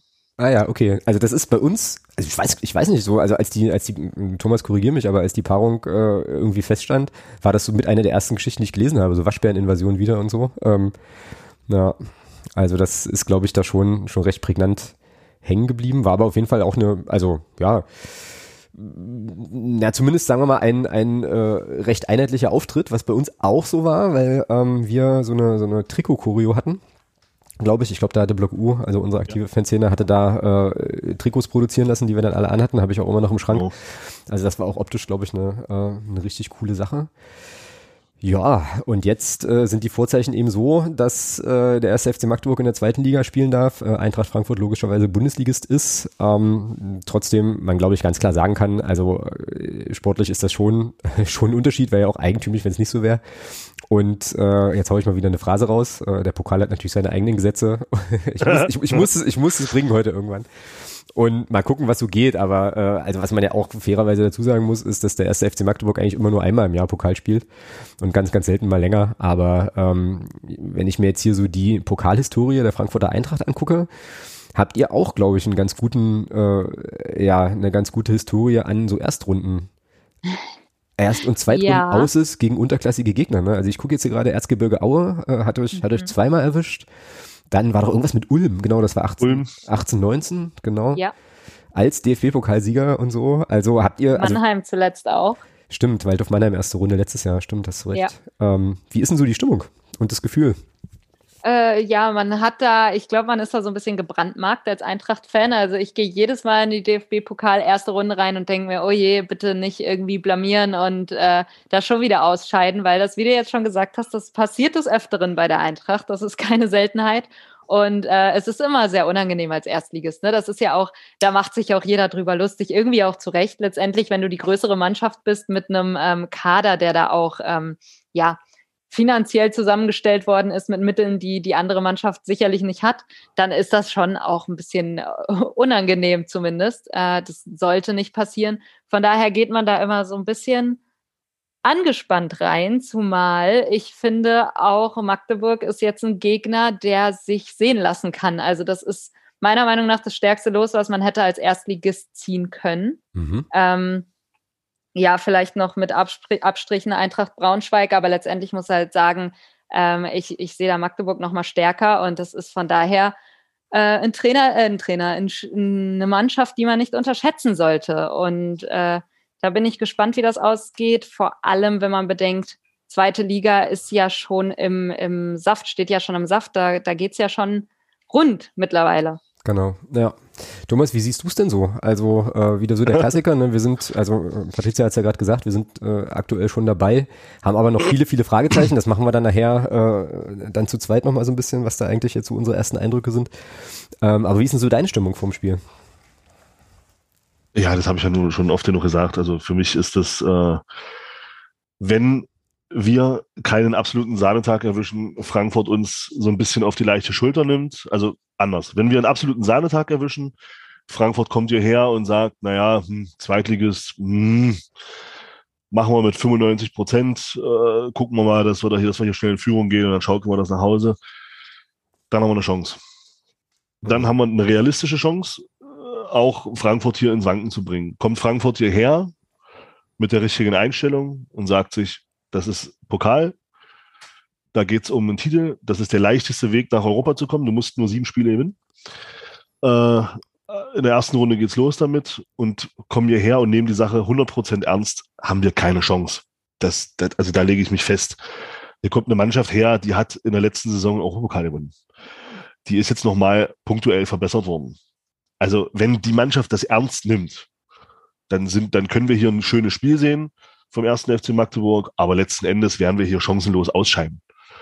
Meine Meinung dazu. Mhm. Ähm, meine Hoffnung ist natürlich, dass genau das passiert, was ich am Anfang gesagt habe, dass Frankfurt eben die Sache nicht ganz so ernst nimmt, dass sie sich vielleicht sagen, okay, naja, Zweitligist aufgestiegen, hm, das kriegen wir schon auf der Reihe. Wobei ich den, wenn ich den Äußerungen da so zuhöre, auch aus, aus der Frankfurter Ecke, ähm, äh, Präsident hat ja nur auch schon gesagt, äh, Frankfurt ist das schwerste Spiel jetzt von den kommenden dreien, äh, Magdeburg ähm, dann habe ich schon das Gefühl, dass man in Frankfurt das Spiel, diese Sache auch ernst nehmen wird und dann werden wir, glaube ich, aus Magdeburger Sicht ein schönes Spiel sehen. Wir werden durchaus mithalten können, aber ich glaube, letzten Endes wird Frankfurt uns relativ deutlich schlagen und dann haben wir, äh, und dann ist das vorbei nach 90 Minuten. Das ist meine mhm. Meinung dazu. Ja, ist nicht, äh, nicht unwahrscheinlich. Ich gehe da äh, vom Gefühl her tendenziell eigentlich in eine ähnliche Richtung. Aber bei mir ist es tatsächlich so, äh, also auch gerade nach dieser Nummer 2016, äh, die ich, so, wo ich so hingefiebert habe, weil ich einfach so Bock drauf hatte, äh, dass die beiden Szenen sich dann im Stadion mal treffen und äh, so äh, habe ich jetzt einfach, äh, und dann ist das so gelaufen, habe ich jetzt einfach nochmal noch mal richtig viel mehr Bock auf die Partie und habe einfach große Lust auf ein ganz, ganz großartiges Stadionerlebnis. Ähm, ist ein Flutlichtspiel, da wird, äh, da wird auch wird mit Sicherheit auch das eine oder andere Licht angehen, was vielleicht nicht unbedingt ein Flutlicht ist. Und äh, das wird, äh, glaube ich, insgesamt einfach großartig. Und ich hoffe, dass wir, ähm, ja, dass wir ein stimmungsvolles Spiel haben ähm, und äh, da einfach gut abgehen auf unserer, auf unserer Nordtribüne, äh, in der Richtung Gästeblock, äh, also verbal natürlich, klar, akustisch.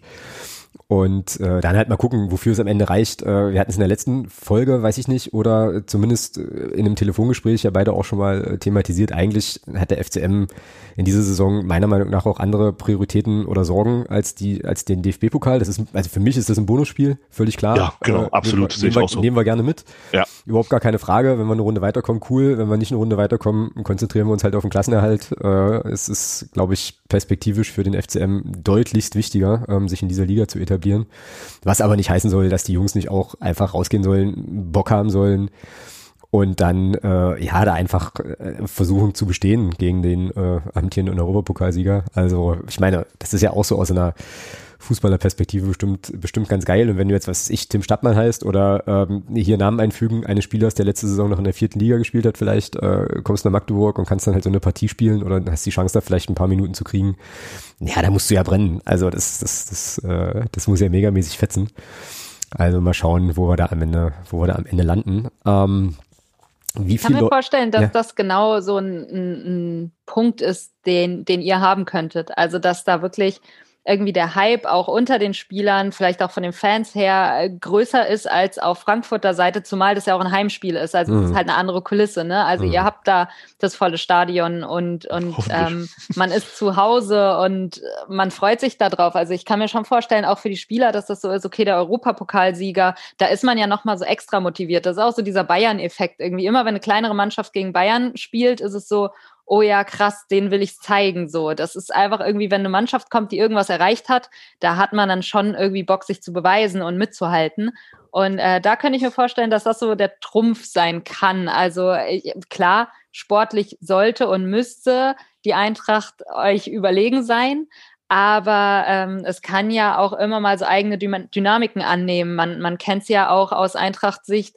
Ähm, gegen andere größere Vereine. Also zum Beispiel, wenn wir mal die Bayern schlagen, ist das auch nicht, weil die Eintracht die überlegene Mannschaft ist, sondern ähm, weil da andere Dinge irgendwie gut gelaufen sind oder zusätzlich noch die Bayern meinetwegen einen schlechteren Tag hatten. Keine Ahnung, kann sein. Aber ähm, da kann irgendwie so ein, so ein Stadion, was hinter der Mannschaft steht, schon echt helfen. Also wir haben da ja auch Erfahrungen damit gemacht, äh, dass man da auch schon andere Vereine geschlagen hat, wo man vorher gesagt hat, okay, das wird schwierig und äh, man ist hier schon der Underdog. Also so, so ganz chancenlos ist es nicht, aber ich hoffe natürlich auch, dass ich letztendlich, äh, also zumindest nicht auch, ihr hofft das ja nicht, aber ich hoffe das, dass sich letztendlich dann der, die, die sportliche Qualität der Eintracht irgendwie auf Dauer über das Spiel hinweg ähm, durchsetzt. Auch wenn ich mir vorstellen könnte, dass wenn Magdeburg äh, ja mutig loslegt, dass man da am Anfang so ein bisschen überrumpelt ist. Das kann ich mir schon vorstellen, weil klar, ich glaube schon, dass jedem bewusst ist, dass dann ein, ein ernstzunehmender Gegner kommt und dass die Mannschaft auch so drauf eingestellt werden wird. Aber auf dem Platz ist es dann trotzdem nochmal was anderes, wenn du dann merkst, diese Worte sind auch wahr. Also die werden auch, äh, die bewahrheiten sich gerade auf dem Platz. Ich glaube, das ist dann nochmal so ein, so ein Punkt, wo man sagt, oh, okay, der Trainer hatte recht oder die Analysten hatten recht, äh, wir müssen hier wirklich aufpassen. Und ähm, von daher, ich, ich bin gespannt, wie das, wie das Spiel läuft, weil ähm, ich kann mir auch vorstellen, dass es irgendwie wieder eine knappe Angelegenheit wird. Oh, oh je, Herzkasper-Geschichte. Eieiei, na mal gucken. Aber wir werden sehen. Ähm, Montagabend fährst du nach Magdeburg? Bist du dabei oder guckst es dir ähm, zu Hause im Fernsehen an? Nee, ich bin zu Hause. Ich muss arbeiten. Montag, okay. Dienstag und Dienstag auch nicht in Frankfurt arbeiten. Von daher, ähm, ja, Leider nicht, aber ich gucke es mir natürlich im Fernsehen an. Genau, okay. Ähm, und äh, bei der Frankfurter Eintracht gehe ich aber eigentlich schon davon aus, dass der Gästeblock auch, auch voll wird. Ne? Also ich denke mal, ihr werdet da mit ein paar Leuten kommen ähm, und die Kurve dann bevölkern. Da gehe ich eigentlich ganz, ganz fest von aus. Ähm, gehe auch mal von aus, ja. Ja. Und dann ist das doch, äh, ja, auch auf den Rängen eigentlich ein schöner Gegner, weil äh, was, äh, ja, UF 97 und, äh, und Co., was die so können, das äh, ist mittlerweile, glaube ich, äh, glaube ich, bekannt, äh, was wir so können auch. Und äh, ja, ich habe leider das Gruppe, was heißt leider, ich habe halt das Problem, dass ich dann am Dienstag auf Arbeit irgendwie, äh, also auf jeden Fall äh, irgendein, äh, irgendeine Besprechung habe und äh, da wahrscheinlich einfach nichts sagen werde, weil meine Stimme nicht vorhanden sein wird. Aber äh, gut, schauen wir mal, wie das, äh, wie das wird. Jetzt äh, sind noch zwei, drei Sachen sind noch offen. Ähm, bevor wir äh, die Patrizia dann in den wohlverdienten Feierabend auch entlassen äh, können. Sache eins ist nämlich, dass wir immer gucken, wie die Mannschaften so ins Spiel gehen. Das heißt, äh, ich bräuchte jetzt von dir einen Aufstellungstipp, Patricia. Wie geht's ähm, los? Wie geht das an? Ja, sehr, sehr schwierig. Also ich gehe jetzt mal davon aus, dass dann noch alle Spieler da sind, die heute, Stand jetzt auch noch da sind. Genau. Ähm, da würde ich sagen, wir spielen mit Kevin Trapp im Tor, mhm. ziemlich sicher, die Nummer eins. Äh, Philipp Kostic auf der linken Außenbahn. In der Dreierkette ähm, Endika, ähm, Tuta und Touré, würde ich sagen. Touré hat sich im Trainingslager hervorgetan und äh, hat auch in der Euroleague schon einige Spiele gespielt und sich ganz gut gemacht. Von daher Touré. Ähm, und auf der rechten Außenbahn dann Knauf. Davor zwei Sechser, äh, beziehungsweise ja, zwei defensive Mittelfeldspieler äh, mit So auf jeden Fall. Und daneben würde ich schätzen, dass Rode beginnt als Kapitän. Mhm. Um, und dann wird es schwierig, weil natürlich die Eintracht jetzt irgendwie die Qual der Wahl hat im Angriff und sich da sehr, sehr viele coole Offensivspieler ähm, tummeln ähm, da ich mich sehr, sehr schwer entscheiden kann und das irgendwie noch nicht abschätzen kann, was das am Ende wird. Und ich da auch Olli Glasner nicht drum beneide, ehrlich gesagt, weil irgendwie einen von denen auf die Bank zu setzen, wird mir schon das Herz brechen. Gebe ich jetzt einfach mal denen die Vorschusslorbeeren, die auch den Europapokal gewonnen haben. Die anderen müssen sich da irgendwie erstmal durchsetzen und reinfuchsen. Von daher Startelf, Kamada, Lindström und vorne drin dann Boré, also kein richtiger Mittelstürmer, sondern eher ein kleiner, schneller, wuseliger Typ. Ähm, ja, würde ich jetzt erstmal so mitgehen und dann mal schauen, ob man die anderen punktuell im Laufe des Spiels dann einwechseln könnte, würde. Das heißt, wir sehen, wir sehen Mario Götze nicht von Beginn an. Sozusagen. Nee, ich glaube, der kommt dann äh, für Lindström rein. Zumindest mhm. sage ich das jetzt einfach mal so. Vielleicht sehen wir ihn ja auch von Beginn an. Mhm. Ich bin gespannt, äh, aber das ist sicherlich auch, äh, ja, also kann man auch, ich meine, kann man so ehrlich kann man ja sein, das ist schon, glaube ich, auch ein Highlight, äh, Mario Götze mal live spielen zu sehen, so. Ähm, ja. Auch nicht ganz so. das ist schon, das ist schon cool und es ist aber gerade wirklich so eine Wundertüte, wer spielt bei der Eintracht im Angriff, weil das wirklich, also du hast so viele Optionen und das sind alles so unterschiedliche Spielertypen. Also keine Ahnung, was sich der Trainer da schon überlegt hat oder ähm, wer da letztendlich spielen wird. Das ist ja das erste Saisonspiel, das erste Pflichtspiel. Ähm, Testspiele war zumindest, wie ich es mitbekommen habe, so, dass das Götze auch gar nicht alle gemacht hat. Äh, mhm. Das letzte dann schon. Ähm, das gegen Ajax ist jetzt ausgefallen wegen, ich glaube, Corona-bedingt von Ajax-Seite aus. Ähm, ja, von daher hat man da noch nicht allzu viele Eindrücke und es wurde wohl auch bunt durchgemischt. Also so, so wirklich herauskristallisiert, wer da letztendlich am längeren Hebel sitzt von den Spielern, weiß man noch nicht so genau. Hat sich noch nichts herauskristallisiert. Hm. Na, dann gucken wir mal. Äh, ist ja für uns vielleicht auch, naja, wobei ist Vorteil und Nachteil, ist natürlich für unseren Trainer auch schwierig, sich dann ähm, quasi auf eine Elf einzustellen, wenn die eigentlich noch relativ, äh, ja, relativ offen sein kann. Ähm, Thomas, bei uns würde ich jetzt eigentlich auch keine großen Experimente erwarten, oder? Also Reimann im Tor, mhm. Dann hast du Belbel links, El Hankuri wahrscheinlich rechts und in der Innenverteidigung Bitroff wahrscheinlich ja, na, Lawrence hätte ich jetzt hier auf dem Zettel, aber der, der jetzt ja gegen, gegen Karlsruhe einen großen Schreckmoment hatte mit seinem Kreislaufkollaps, wird es dann wahrscheinlich doch wieder Sechelmann, ne? Mm. Oder? Mm. Ja, mal gucken.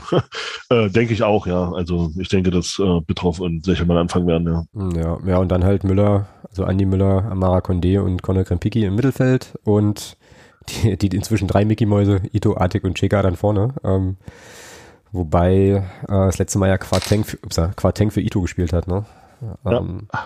Ähm, ich glaube aber, Ito wird von Beginn an spielen. Allein schon, weil er sich mit Hasebe betteln soll. So, also dementsprechend wird das. Wir sollten, also, das wäre aber ein, also es wäre ein Fehler. Wir sollten alles tun, dass Barisch Artig auf seiner Position spielen kann. Mhm, ich weiß. Wenn einer bei uns einen Unterschied machen kann, dann ist es Artig. Und ähm, der muss auf seine starke Position. Wenn, wenn wir den wieder wenn wir den wieder als falschen Neuner da als Mittelstürmer verschenken, dann, dann der Indiker, wenn der spielt, der lacht sich doch kaputt. Hm. Also, also nicht, nicht, nicht, weil Barisch ein schlechter Spieler ist, sondern weil er sich sagt, Junge, wie willst denn du gegen mich einen Zweikampf bestreiten? Also, ja, also das ist, das kannst du nicht bringen. Also Barisch muss auf seine, auf seine Position, der muss das spielen, was er gegen Karlsruhe gespielt hat, wenn du den wieder als Mittelstürmer verschenkst, dann haben wir schon mal 10% weniger, die wir eine Chance haben zu gewinnen, in meinen Augen. Mhm. Also wen würdest du, wen würdest du vorne aufstellen dann? Artik, Cheka und? Ist eigentlich egal. Also äh, tatsächlich, also, ist, also mir persönlich ist es wirklich egal. Hauptsache, dass Hauptsache Artik spielt ja, ja. nicht als Mittelstürmer. Okay, verstehe. Ja, dann, ob das, ob das dann Quarteng ist, ob das dann, ob das dann Brünker ist oder das ist, also das ist mir persönlich eigentlich egal. Ähm, wichtig ist nur für mich, dass Artik links außen spielt und dort seine Stärken ins Spiel, ins Spiel einbringen kann. Weil das ist der Spieler, der bei uns gegen Frankfurt einen Unterschied machen kann. Hm, ja, definitiv. Gut, check, nehmen wir denn so mit. Ähm, Patricia, wie geht's aus? Dein Ergebnistipp nach 90 Minuten? Ähm, ich tippe jetzt mal nicht gegen meine Mannschaft und sage es nach 90 Minuten, keine Verlängerung, 2-1 für die Eintracht. Alles klar, schreibe ich hier so auf. Thomas, dein Tipp? also mein Kopf sagt mir ein 3-0 für Frankfurt. Ähm, ich hoffe natürlich auf ein 7 zu 6 nach Elfmeterschießen. Nach 90 Minuten sollst du tippen. Oh je. Du, du Na, dann tippe ich, dann, dann halt nach 90 Minuten 2-2. 2-2, gut, alles klar. Ähm, ja, mein Herz sagt äh, auch, nee, mein, mein Kopf sagt, das wird ein, das wird ein 1 zu 4, ähm, so aus unserer Sicht. Mein Herz sagt, das wird nach 90 Minuten ein sehr, sehr anstrengendes 1 zu 1 sein und äh, alle im Stadion werden wahrscheinlich 20 Jahre gealtert sein äh, in dieser verdammten Fußball-Zeitmaschine. Genau, gut, wunderbar. Dann ähm, haben wir doch jetzt, glaube ich, äh, die Frankfurter Eintracht ein bisschen beleuchtet. Das ist sehr, sehr schön. Wir haben äh, das Pokalspiel ein bisschen beleuchtet. Das ist sehr, sehr schön. Und ähm, genau, hatten ja dann auch vereinbart, dass wir so ungefähr bei 90 Minuten landen mit, äh, mit unserer Gästin, was äh, ziemlich gut funktioniert. Gerade, naja, nicht ganz, weil äh, eine letzte Frage ist natürlich noch offen. Ach so. Äh, Patricia, du musst nämlich äh, unbedingt äh, allen noch sagen, wo sie dich finden können, wo sie dich hören und wo sie dich sehen können. Also gerne noch ein bisschen, ein bisschen Werbung und ähm, genau, hau mal raus. Ähm, ja, also beim Eintracht-Podcast, der heißt auch Eintracht-Podcast, kann man mich hören eigentlich fast jede Woche, wenn ich denn äh, dabei bin und Zeit habe. Aber ja, wöchentlich, jeden Dienstag nehmen wir auf. Ähm, ja, Eintracht-Podcast, ansonsten montags Fußball 2000 auf YouTube. Äh, da reden wir auch über die Eintracht äh, sachgemäß. Und äh, ansonsten bin ich auf Twitter unterwegs unter Patricia, ein bisschen komisch geschrieben mit AE, PAE, Trisha. Ähm, ja, so auf jeden Fall, da bin ich auch unterwegs und ähm, ja, ich glaube, das war es erstmal, wo es reicht auch erstmal, wo man nicht hören und sehen und lesen kann. Genau, ich werde äh, die ganzen Kanäle natürlich verlinken, dein Twitter-Account auf jeden Fall auch. Ähm, und dann Genau, äh, empfehle ich auf jeden Fall allen, da äh, reinzuhören, reinzulesen äh, und auch reinzuschauen. Und äh, ja, dann bleibt mir, uns, glaube ich, an der Stelle einfach äh, ein riesengroßes Dankeschön zu sagen, dass du dir die Zeit genommen hast, dass du uns so viele Einblicke auch gegeben hast in euren äh, Wahnsinns-Europapokallauf letzte Saison, äh, in das Seelenleben äh, der äh, Frankfurter Anhängerschaft, äh, Anhängerinschaft. Sehr, sehr cool. Vielen, vielen Dank, dass du dabei warst und äh, dann einfach ja auf ein gutes Spiel am Montag, oder? Ja, vielen Dank für die Einladung. Auf jeden Fall. Ähm, es hat sehr viel Spaß gemacht, mit euch mal so ein bisschen zu quatschen und jetzt auch aufs Pokalspiel ähm, ja, vorauszublicken. Ich äh, hoffe auch auf ein gutes Spiel, vor allen Dingen auf ein friedlicheres Spiel als beim letzten Mal. Und ähm, ja, dann schauen wir mal, wer sich am Ende durchsetzt. Ich bin auch nicht so ganz überzeugt. Wie gesagt, wir gehen da immer mit ein bisschen Angst rein. Äh, wenn ihr wollt, könnt ihr mir noch, das hatte ich mich nämlich gefragt, äh, Spieler mitgeben, auf die ich besonders achten muss bei Magdeburg, weil ich weiß von Artik auf jeden Fall. Das hatten wir ja so mitbekommen. Ich glaube, der war doch auch vergangene Saison schon irgendwie euer bester Scorer oder so. Also auf jeden Fall ein, ja. ein, ein guter Mann. Äh, Gibt es noch ein, zwei andere Spieler, auf die ich ein Auge haben muss, wenn ich vor dem Fernseher sitze und äh, da besonders drauf achten sollte, die gefährlich werden könnten? Auf der 6 Andi Müller, der bleibt aber hier.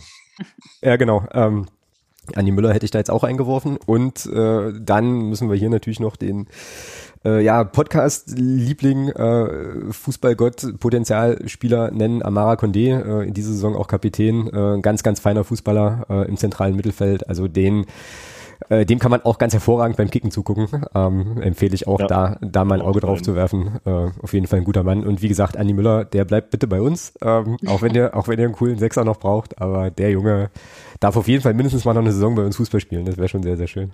Genau. Okay, abgemacht. Äh, sage ich, gebe ich so weiter. Ähm, Super. Kläre ich mit, mit Krösche, dass er da vielleicht nicht so nicht so direkt seine Griffel ausfährt. Ja, der Herr Krösche soll mal schön die Finger davon lassen. Der hat damals schon zwei Magdeburger nach, äh, nach Paderborn geholt, als er noch in Paderborn war. Ja, aber das lag an den Trainingsbedingungen, Thomas. Das ist ja egal. Das, das lag, an, Krösche. das lag an den Trainingsbedingungen. Ja, also der Herr Krösche, der kennt sich ja ein bisschen aus mit Magdeburger Spielern, von daher soll er da mal schön die Finger stillhalten. Genau. okay, richtig aus. in, in, ähm. In, diesem Sinne, ähm, dir noch einen ganz, ganz hervorragenden Abend und Vielen Dank, äh, auf, auf bald. Und wie gesagt, äh, das machen wir wahr, wenn die Eintracht die Champions League gewinnt, dann äh, schaust du nochmal vorbei. Yes, auf jeden Fall. So, machen wir. Alles klar, Patricia, hau rein. Ihr auch. Ciao, danke. Bis schöne Woche. Tschüss. Tschüss. Euch auch.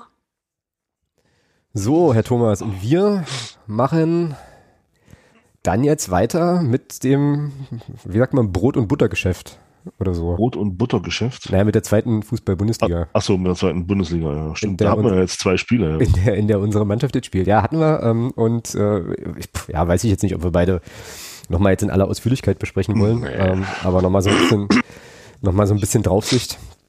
Äh, ja, man hört hier, also ich werde äh, versuchen, den einen oder anderen Huster noch mit rauszuschneiden, aber man hört ähm, schon, dass wir noch nicht so ganz 1000 Prozent wieder auf dem Damm sind, aber hey. Nee, definitiv nicht. mi, mi, mi, mi, dann erstmal erstmal stundenlang podcasten, das kann auf keinen Fall schaden. Ja, genau. Der Genesung. So, äh, gut, also lass mal gucken. Zweite Liga. Ähm, wie gesagt, Punkteschnitt von, von 1,5 Punkten. Ähm, also mit anderen Worten, das erste Spiel verloren, das zweite ähm, warum auch immer gewonnen. Ähm. Punkteschnitt von 1,5 Punkten. Ja, oder nicht? Stimmt so, oder nicht? Ja, es ist, es ist ja, okay. Ja, äh, genau. Ähm, ja, wie wollen wir es, wie wollen wir es machen? Äh, vielleicht einfach, ja, vielleicht reichen so Eindrücke, Gefühl irgendwie. Ich muss aber auch sagen, ähm, Düsseldorf ist jetzt schon wieder auch, auch weiter weg. So ähm, der Auftakt, da weiß ich eigentlich nur noch, dass ähm, na, wir zumindest in der ersten Halbzeit, äh, meine ich, also korrigiere mich, aber das war so mein Eindruck, ähm, da eigentlich einen, ja, einen guten Ball gespielt haben. Ja, die ersten 25 Minuten, ja. Ja, und dann, äh, und das ist mir aber gegen Karlsruhe dann auch aufgefallen, aber auf einem nicht ganz so hohen Niveau fand ich schon, dass Düsseldorf äh, relativ wenig machen musste, um uns ein paar Stöcker in die Speichen zu stecken. So, das fand Den ich, Eindruck hatte ich auch, ja. Das fand ich, äh, also will sagen, ähm, das meine ich jetzt auch nicht abwertend gegenüber Düsseldorf, aber die, die mussten jetzt nicht also wahnsinnig viel Aufwand betreiben, um die drei Punkte mitzunehmen, was eben zu tun hatte mit zwei individuellen Fehlern bei den Gegentoren und was damit zu tun hatte, und das schrieb ich dann auch auf Twitter und da stehe ich bei, Gegen, hm? bei Gegentoren gibt es vorher immer individuelle Fehler, sonst ja, würden keine Gegentore fallen. Ja, da hast du natürlich, da hast du natürlich recht, äh, das stimmt wohl. Also, ähm, wenn, wenn, wenn, wenn auf dem Platz keine Fehler passieren, dann wird jedes Spiel 0-0 ausgehen. Ja, das, das zähle ich übrigens als Phrase, damit du endlich auch ja, mal kannst, auf den, kannst du gerne machen. Sehe auch endlich mal auf die, äh, auf die Anzeigetafel kommst, äh, mit deiner ersten gegenüber meinen acht. Ja, und was ich dann krass fand gegen Düsseldorf, ähm, und so, das twittert dich dann auch, stehe ich auch nach wie vor zu, ähm, ich fand dann in der zweiten Halbzeit, äh, fand unser Aufbauspiel nicht mehr statt, das fand ich wirklich schlecht, fand ich wirklich katastrophal, ähm, also so zwischen dem Anschlusstreffer und oh, jetzt nagel mich nicht fest, so ungefähr der 80. Minute oder so hatte ich das Gefühl, dass wir kaum mal, kaum mal, äh, es ist uns kaum mal gelang, uns hinten raus zu kombinieren. Ja, so also ich, hatte auch Gefühl, ich hatte auch das Gefühl, vielleicht kann Jeremy das, das, äh, das, aber da spreche ich mit Jeremy mal drüber. Ich hatte, also, es wird nicht so gewesen sein, aber ich hatte so nach dem Spiel, habe ich mir so gedacht, ich glaube, Dominik Reimann hat heute, also nach dem Düsseldorf-Spiel, mehr Bälle lang geschlagen als in der kompletten Drittligasaison. Kann gut sein, ja. Kann gut sein. Also, das war schon, das war schon Wahnsinn. Aber um, um nochmal so, so ein bisschen, äh, ich weiß nicht, wie, wie du dich, wie du, wie das, wie es dir ging. Ähm, ich hatte tatsächlich nach dem Spiel ähm, für mich so ein Déjà-vu. Mhm. Ich habe mich zurückversetzt, ich habe mich zurückversetzt gefühlt ins Jahr 2018 und dachte mir so, du hast vom FCM phasenweise ein gutes Spiel gesehen. Du hast gesehen, du bist in der Lage, durchaus in der Lage auch mitzuhalten. Mhm. Aber letzten Endes hast, hattest du einen Gegner, der in den entscheidenden Phasen einfach abgewichster war als du. Mhm. Und deswegen dieses Spiel 2 zu 1 gewonnen hat. Das war wie gegen St. Pauli damals zum Auftakt, wo wir 2018 aufgestiegen sind. Das war für mich genau das Gleiche, so vom, vom, vom Spiel her, äh, wo ich so dachte, Mensch, du warst nicht schlecht, warst aber am Ende auch nicht gut genug und hast, am, hast in meinen Augen am Ende auch verdient 2-1 verloren. Ja, definitiv sich auch so. Ähm, äh, aber hast eben, wie gesagt, du warst jetzt nicht komplett unterlegen. Also du hast Momente gehabt im Spiel, aber letzten Endes war der Gegner dann doch einfach abgewichster in den entscheidenden Phasen. Und mhm. das hat mich so wirklich komplett an den Saisonauftakt 2018 gegen St. Pauli damals erinnert. Ja, also jetzt, wo du es jetzt, wo du sagst, sehe ich da Parallelen. Mein Gefühl war aber ein anderes. Also ich kann mich erinnern, dass damals äh, gegen St. Pauli, so zweite Liga, das war ja wirklich, äh, ja, ich habe jetzt, also in meinem Kopf ist jetzt so der, so, so der Begriff Mondlandung, das ist aber wahrscheinlich ein Regalfach zu hoch.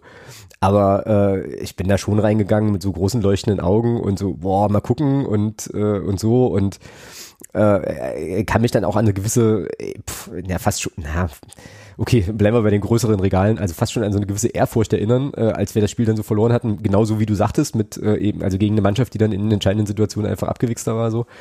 Äh, das war jetzt diesmal anders. Also diesmal hatte ich äh, vielleicht, ich weiß nicht, ich bin jetzt auch ein paar Jahre älter, äh, bisschen abgeklärter und so, aber ähm, konnte das relativ gut ja, ablegen als, ja, wie du gesagt hast, der in der Form auch, also auch verdient verloren so ähm, und äh, weiter geht's so. Also das fand ich jetzt nicht hypermäßig nee, mäßig nee, dramatisch, nee, also, aber vom, vom, vom Verlauf her bin ich bei dir. Das war schon. Äh, also dramatisch, so. fand ich, ja. dramatisch fand ich jetzt auch nicht. Also ich habe ja. meine Erwartung vor dem Spiel war ja tatsächlich auch, dass ich äh, schon davon ausging, dass wir knapp verlieren werden. Mhm. Ähm, einfach, einfach weil, weil ich Düsseldorf für eine, für eine sehr, sehr starke Mannschaft auch in der Liga halte. Ähm, und letzten Endes wurde ich bestätigt und äh, war deswegen auch nicht enttäuscht. Also Düsseldorf ist jetzt in meinen Augen nicht der Gegner, gegen den wir punkten müssen. Nee, genau. Also gegen den wir, ja. gegen den wir zwingend Punkte holen müssen. Genau. Wenn wir da Punkte holen, ist das Bonus. Für mich ist so, für mich war tatsächlich ein Gegner, wo wir punkten müssen, war, war der KSC. Mhm. Das, das haben wir geschafft, haben wir drei Punkte geholt. Über die Art und Weise der zweiten Halbzeit kann man, sich, kann man sicherlich streiten. Ähm, es kommt, aber gleich, es kommt gleich ein hervorragender O-Ton von dir, Thomas. Aber, aber letzten Endes, letzten Endes ist das, äh, war das für mich ähm, das wichtigere Spiel als das Spiel gegen Düsseldorf. Äh, also von, mhm, ja. von der, von der, ja, du weißt, was ich meine. Einfach von, von der Ausgangslage punkten zu, in Anführungsstrichen zu müssen. Mhm. Ist, ist Karlsruhe einfach, finde ich, einer der Gegner, gegen die wir definitiv dieses halten müssen. Und das ist Düsseldorf für mich jetzt nicht.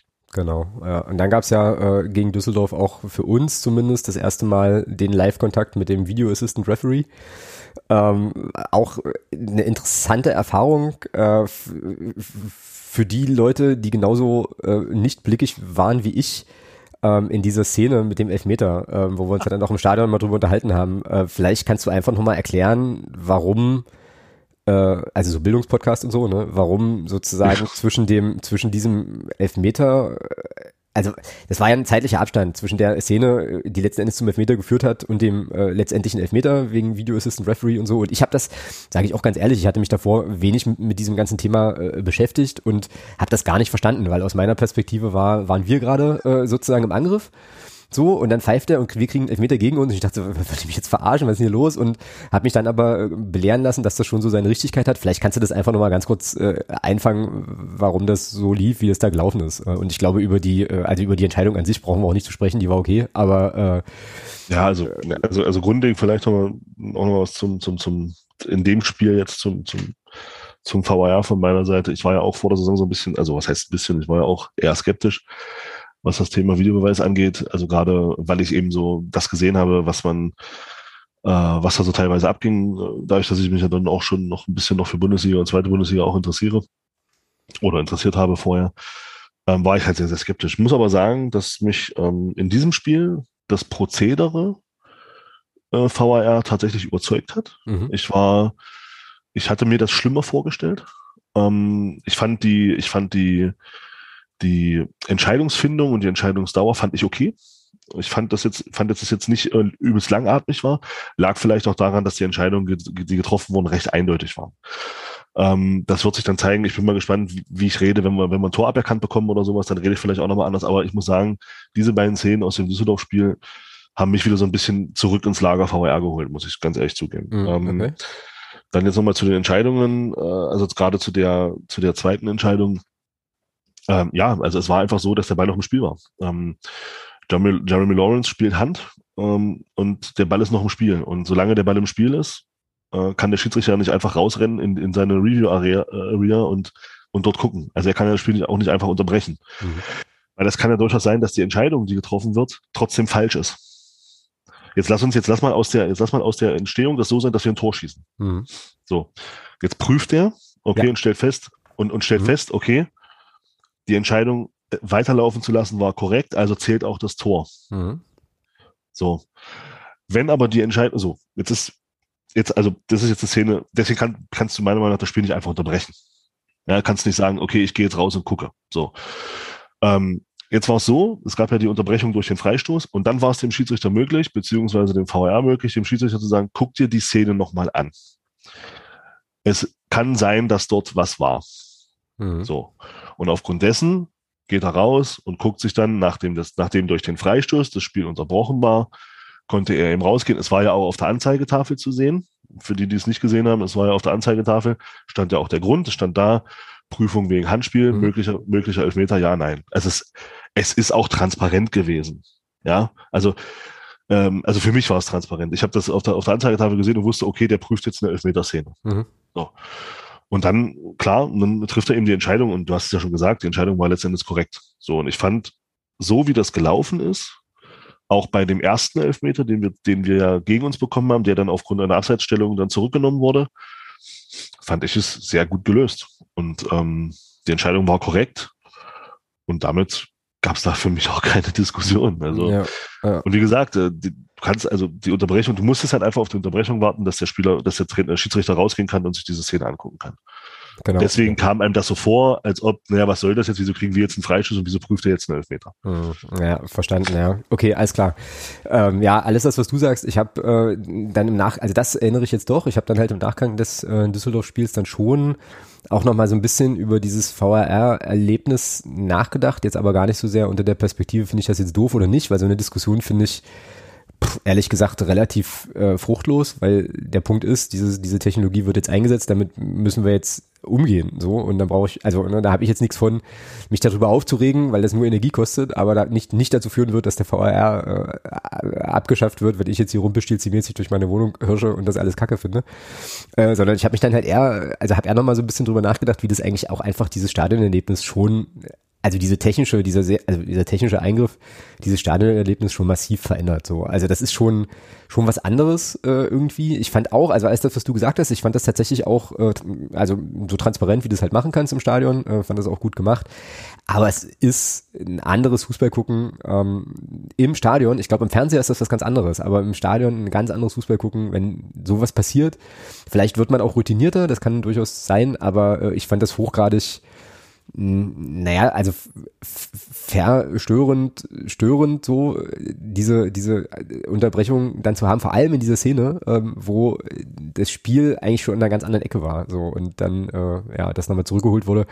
Und das hat mich dann schon nochmal so ein bisschen beschäftigt, aber wie gesagt, das ist jetzt, äh, ist jetzt so.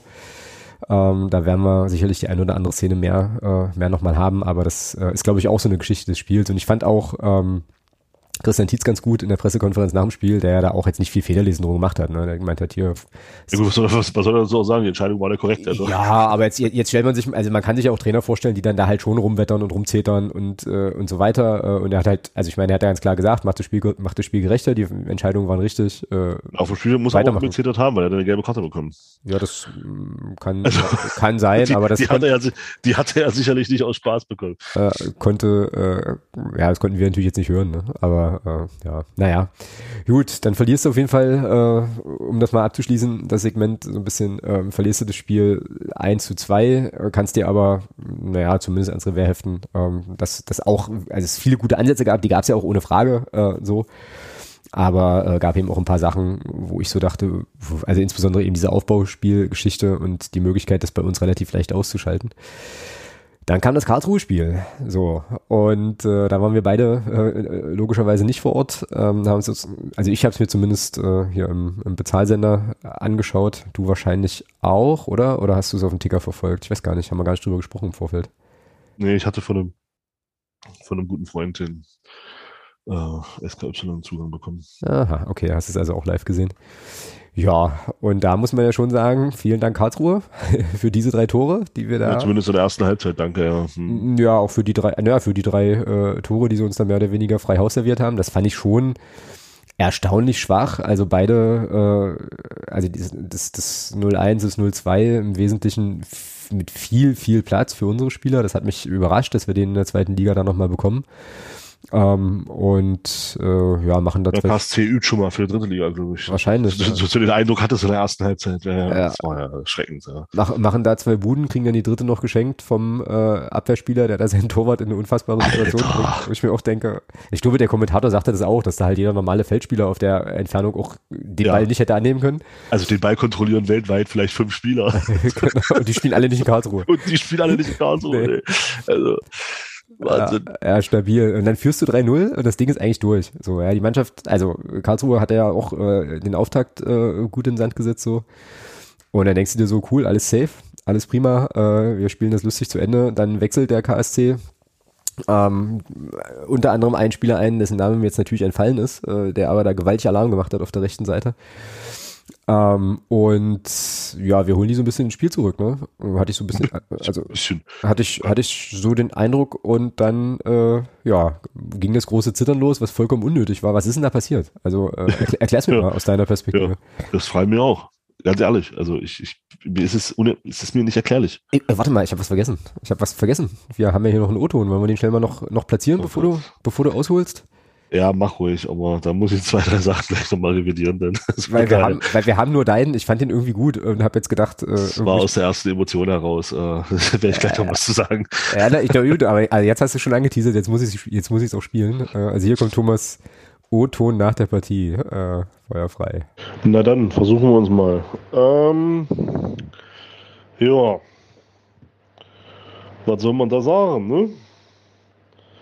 Erste Halbzeit Fehler von Karlsruhe gnadenlos bestraft. Ja, muss ja schön, zwei Tore haben sie uns schön gegeben. Das erste sieht der Tor nicht gut aus und beim dritten, das dritte kriegen wir halt auch geschenkt. Wunderschöner Rückpass. Also wie man den auf, auf vier Metern den Torwart so hinspielen kann, Respekt. Ja, macht Quarteng dann gut. Ähm, Steht 3-0 und ich dachte mir so, ey geil. 3-0, jetzt, jetzt hinten sicher stehen und das Ding konzentriert nach Hause bringen, vielleicht noch den einen oder anderen Konter fahren vielleicht das vierte Tor schießen, Deckel drauf. Und dann lässt du dich bei 3-0 und 3-1 auskontern, was Reimann beim 3, äh, was Reimann da beim 3-2 macht. Es wird nur er wissen, also was das, was das sollte, keine Ahnung. Da ist ein Gegenspieler in der Nähe. Ähm, er kann im Tor bleiben, wenn er da äh, im Tor bleibt, glaube ich wird es auf jeden Fall äh, schwieriger, dass da, dass da ein Tor fällt, weil der Gegenspieler von uns, ich weiß nicht, wer da in der Mitte war, aber er kommt da auf jeden Fall hin, was Reimann da draußen da zu suchen hat. Das weiß nur er selber. Ähm, ja, steht 3-2 und dann fängst du ganz schön an zu wackeln. Ähm, ja, gewinnt das Spiel dann am Ende, aber Gott sei Dank irgendwie mit viel Glück dann das Ding noch gewonnen. Drei Punkte geholt. Äh, ja, aber du kriegst nicht jedes Wochenende zwei Tore geschenkt und, äh, und, und also Karlsruhe erste Halbzeit, also das war ja gar nichts. Ja, und dann zweite Halbzeit kommen die raus und, und, und spielen uns phasenweise so an die Wand. Also da müssen wir noch viel lernen. Gut, drei Punkte, die kann uns keiner mehr nehmen. Das ist ganz, ganz wichtig. Die haben wir, wir sind mit einem Sieg jetzt in die Frankfurt-Woche gestartet. Das ist jetzt eh äh, alles Zugabe. Was jetzt diese Woche, also Pokal ist, kennst meine Meinung zu dem Thema. Äh, DFB-Pokal ist diese Saison so unwichtig wie, wie, wie, wie nichts anderes. Ist mir scheißegal, wie wir da spielen. Äh, Wichtig ist, dass wir in der zweiten Liga bleiben und da haben wir heute drei Punkte für geholt, aber wir müssen uns massiv steigern. Also so eine Leistung gegen andere Mannschaften in der Liga und wir verlieren das Spiel noch. In diesem Sinne, schönen Podcast. So, jetzt waren Sie live dabei, wie äh, äh Thomas gesundet auch. Also da klang es ja jetzt ja noch ganz anders bei der, äh, bei der Memo. Ähm, ich bin jetzt gespannt, was du revidieren willst, weil ich äh, damit, äh, ja, also vielleicht Nein, außer dem fatalistischen Ende äh, mit in vielen die, Sachen mitgehe, einfach. Nee, die, die, das war rein, es kam da ein bisschen, kam da ein bisschen schlecht weg. Ähm, darf nicht vergessen, äh, er hat uns da vorher ja schon mit zwei, drei richtig guten Paraden auch im Spiel gehalten. Das stimmt. Von, ja. von daher möchte ich diese Kritik so ein bisschen, dass das wirkte jetzt so ein bisschen, als ob ich da auf den, auf den äh, Reimann draufhauen will. Das ist aber gar nicht meine Absicht. Ich war einfach in der Situation, sehr, sehr enttäuscht, dass er da als, als Torwart einfach hingeht. Ähm, das klang jetzt äh, härter, als es, als es klingen sollte. Also um Gottes Willen bitte nicht falsch verstehen. Ähm, er hat uns vorher schon die, die, das Gegentor weggehalten, sonst hätten wir es schon viel eher gefressen. Ähm, ich war einfach in dem Moment einfach sauer, weil weil es unnötig war und äh, äh, da einfach ein bisschen das revidieren. Ach so, okay. Ja. Ja, aber ansonsten, wie gesagt, fand ich die Einschätzung jetzt eigentlich, äh, also eigentlich völlig okay, was mich dann dazu provozierte, gar nicht nochmal einen O-Ton zu schicken, weil ich so dachte, ja, ich würde eigentlich das gleiche erzählen, zumal ähm, wieder Fernsehspiel ist man ja auch emotional ein bisschen weniger also bin ich zumindest ein bisschen weniger dabei. Ähm, ja, ich weiß nicht. Also ich glaube, unterm Strich kann man, kann man sagen, unnötig gezittert, das war, war Quatsch, aber es war einfach wichtig, dass wir das Ding ziehen. So, und ich lege mich ja, auch. Die drei Punkte sind extrem wichtig, keine ja, Frage. Und ich lege mich auch fest, äh, ne, also ist jetzt überhaupt nicht despektierlich gemeint gegenüber Karlsruhe, aber es gibt glaube ich schon, wahrscheinlich nehme ich an, Mannschaften in der Liga, die äh, schießen da noch ein paar Tore mehr und drehen das noch. Und äh, weil man muss ja auch dazu sagen, Karlsruhe hatte ja schon auch noch Chancen. Ne? Also das war jetzt nicht so, dass die, dass die nur, nur so die zwei Buden hatten, da gab es schon noch ein bisschen, bisschen was mehr. Und äh, da können wir einfach wirklich äh, ja, uns glücklich schätzen, dass wir das Ding dann über die Zeit gebracht haben. Und das würde ich gerne nochmal noch mal auch positiv setzen. Ähm, ich fand schon dann hinten raus auch, äh, dass wir es dann doch auch gut verteidigt haben. Also offensichtlich, wir haben ja kein Gegentor mehr bekommen, aber das war schon. Und, und ein Schlüssel dafür, und ein Schlüssel dafür, und ein Schlüssel dafür war Jamie Lawrence. Ja. Jamie Lawrence hat nach seiner Einwechslung, auch wenn der Eindruck bei einigen entstand, dass auf einmal eine gewisse Stabilität weg war. Wir hatten in der ersten Halbzeit keine Stabilität. Also ähm, ich glaube, Jeremy hat es ganz gut aufgezeigt. Wir hatten in der ersten Halbzeit schon einen, einen Expected Goals ge ge Wert gegen uns von, von zwei. Mhm. Das heißt, wir waren in keinster Weise stabil. Ähm, äh, wir hatten nur Glück, dass es 3-0 stand. Mhm. Und ähm, als Jamie Lawrence ins Spiel kam, der hat, der Bengel hat, hat am Ende drei von vier Bodenzweikämpfen gewonnen und eine Luftquote von 83 Prozent gehabt. Mhm. Also da fällt da fällt es mir schwer, Einschätzungen zu teilen nach dem Motto, Lawrence ist überbewertet, Lawrence ähm, ist schlecht. Ja, das nee. ist ja sowieso geil. Also nach, nee, nach, nach anderthalb uns, Spielen, was willst du, also was Der hat uns, der Bengel hat uns in der zweiten Halbzeit das, das Ding gerettet. Bei den Toren konnte er nichts dafür. Bei den Toren konnte er nichts dafür. Er war beim, beim ersten Tor war es äh, Sechelmann, der nicht richtig hingeht zum Gegenspieler, der zuguckt, ähm, wie, er, wie, er, wie, er den, wie er da aufzieht und, und abschließt. Und beim zweiten Tor wäre er, glaube ich, der Spieler gewesen, der in der Mitte war, aber da hat der Dominik Reimann gemeint, ich renne jetzt einfach mal raus, mal gucken, ob ich mal gucken, was passiert. Hm. Ähm, Und ähm, ich, da, da muss ich sagen, da fand ich die Kritik, ich hatte mit, ich hatte unter der Woche, oder was heißt unter der Woche, ich glaube, gest, gestern hatte ich ein, mit Jeremy noch ein bisschen telefoniert und wir sind bei, also er, also Jeremy sagt das auch, ich, ich habe so ein bisschen Angst, dass, dass, dass, ähm, dass Jamie Lawrence der neue Marcel Kostel wird. Äh, dass man da äh, nur noch draufhaut, ohne richtig zu gucken, was der Bengel eigentlich bringt. Mhm. Und, ähm, und wie gesagt, Lawrence hatte eine richtig gute Zweikampfquote, als er reinkam und hat uns am Ende das Ding festgehalten mit, mhm. weil er eben diese Zweikampf, diese, diese gute Zweikampfquote hatte. Und ähm, da war mir das, ich habe das nicht verstehen können, dass da auf einmal alle auf, auf äh, oder was heißt alle, aber teilweise auf, auf Lawrence draufgekloppt wurde. Ähm, man darf auch nicht vergessen, der Bengel ist 19. Das müssen wir ihm zugestehen. Ja. Der Bengel ist 19, ja. hat, hat, jetzt, hat jetzt anderthalb Zweitligaspiele gemacht. Ja. Und das müssen wir ihm zugestehen. Ich muss ganz ehrlich sagen, ich erwarte von einem Alexander Bitroff mit der Erfahrung, die er hat, da erwarte ich stabilere Leistung. Aber auch er konnte ja, in aber er konnte ja in den ersten zwei Spielen auch nicht wirklich überzeugen. Aber da erwarte ich stabilere Leistungen als bei einem Jamie Lawrence.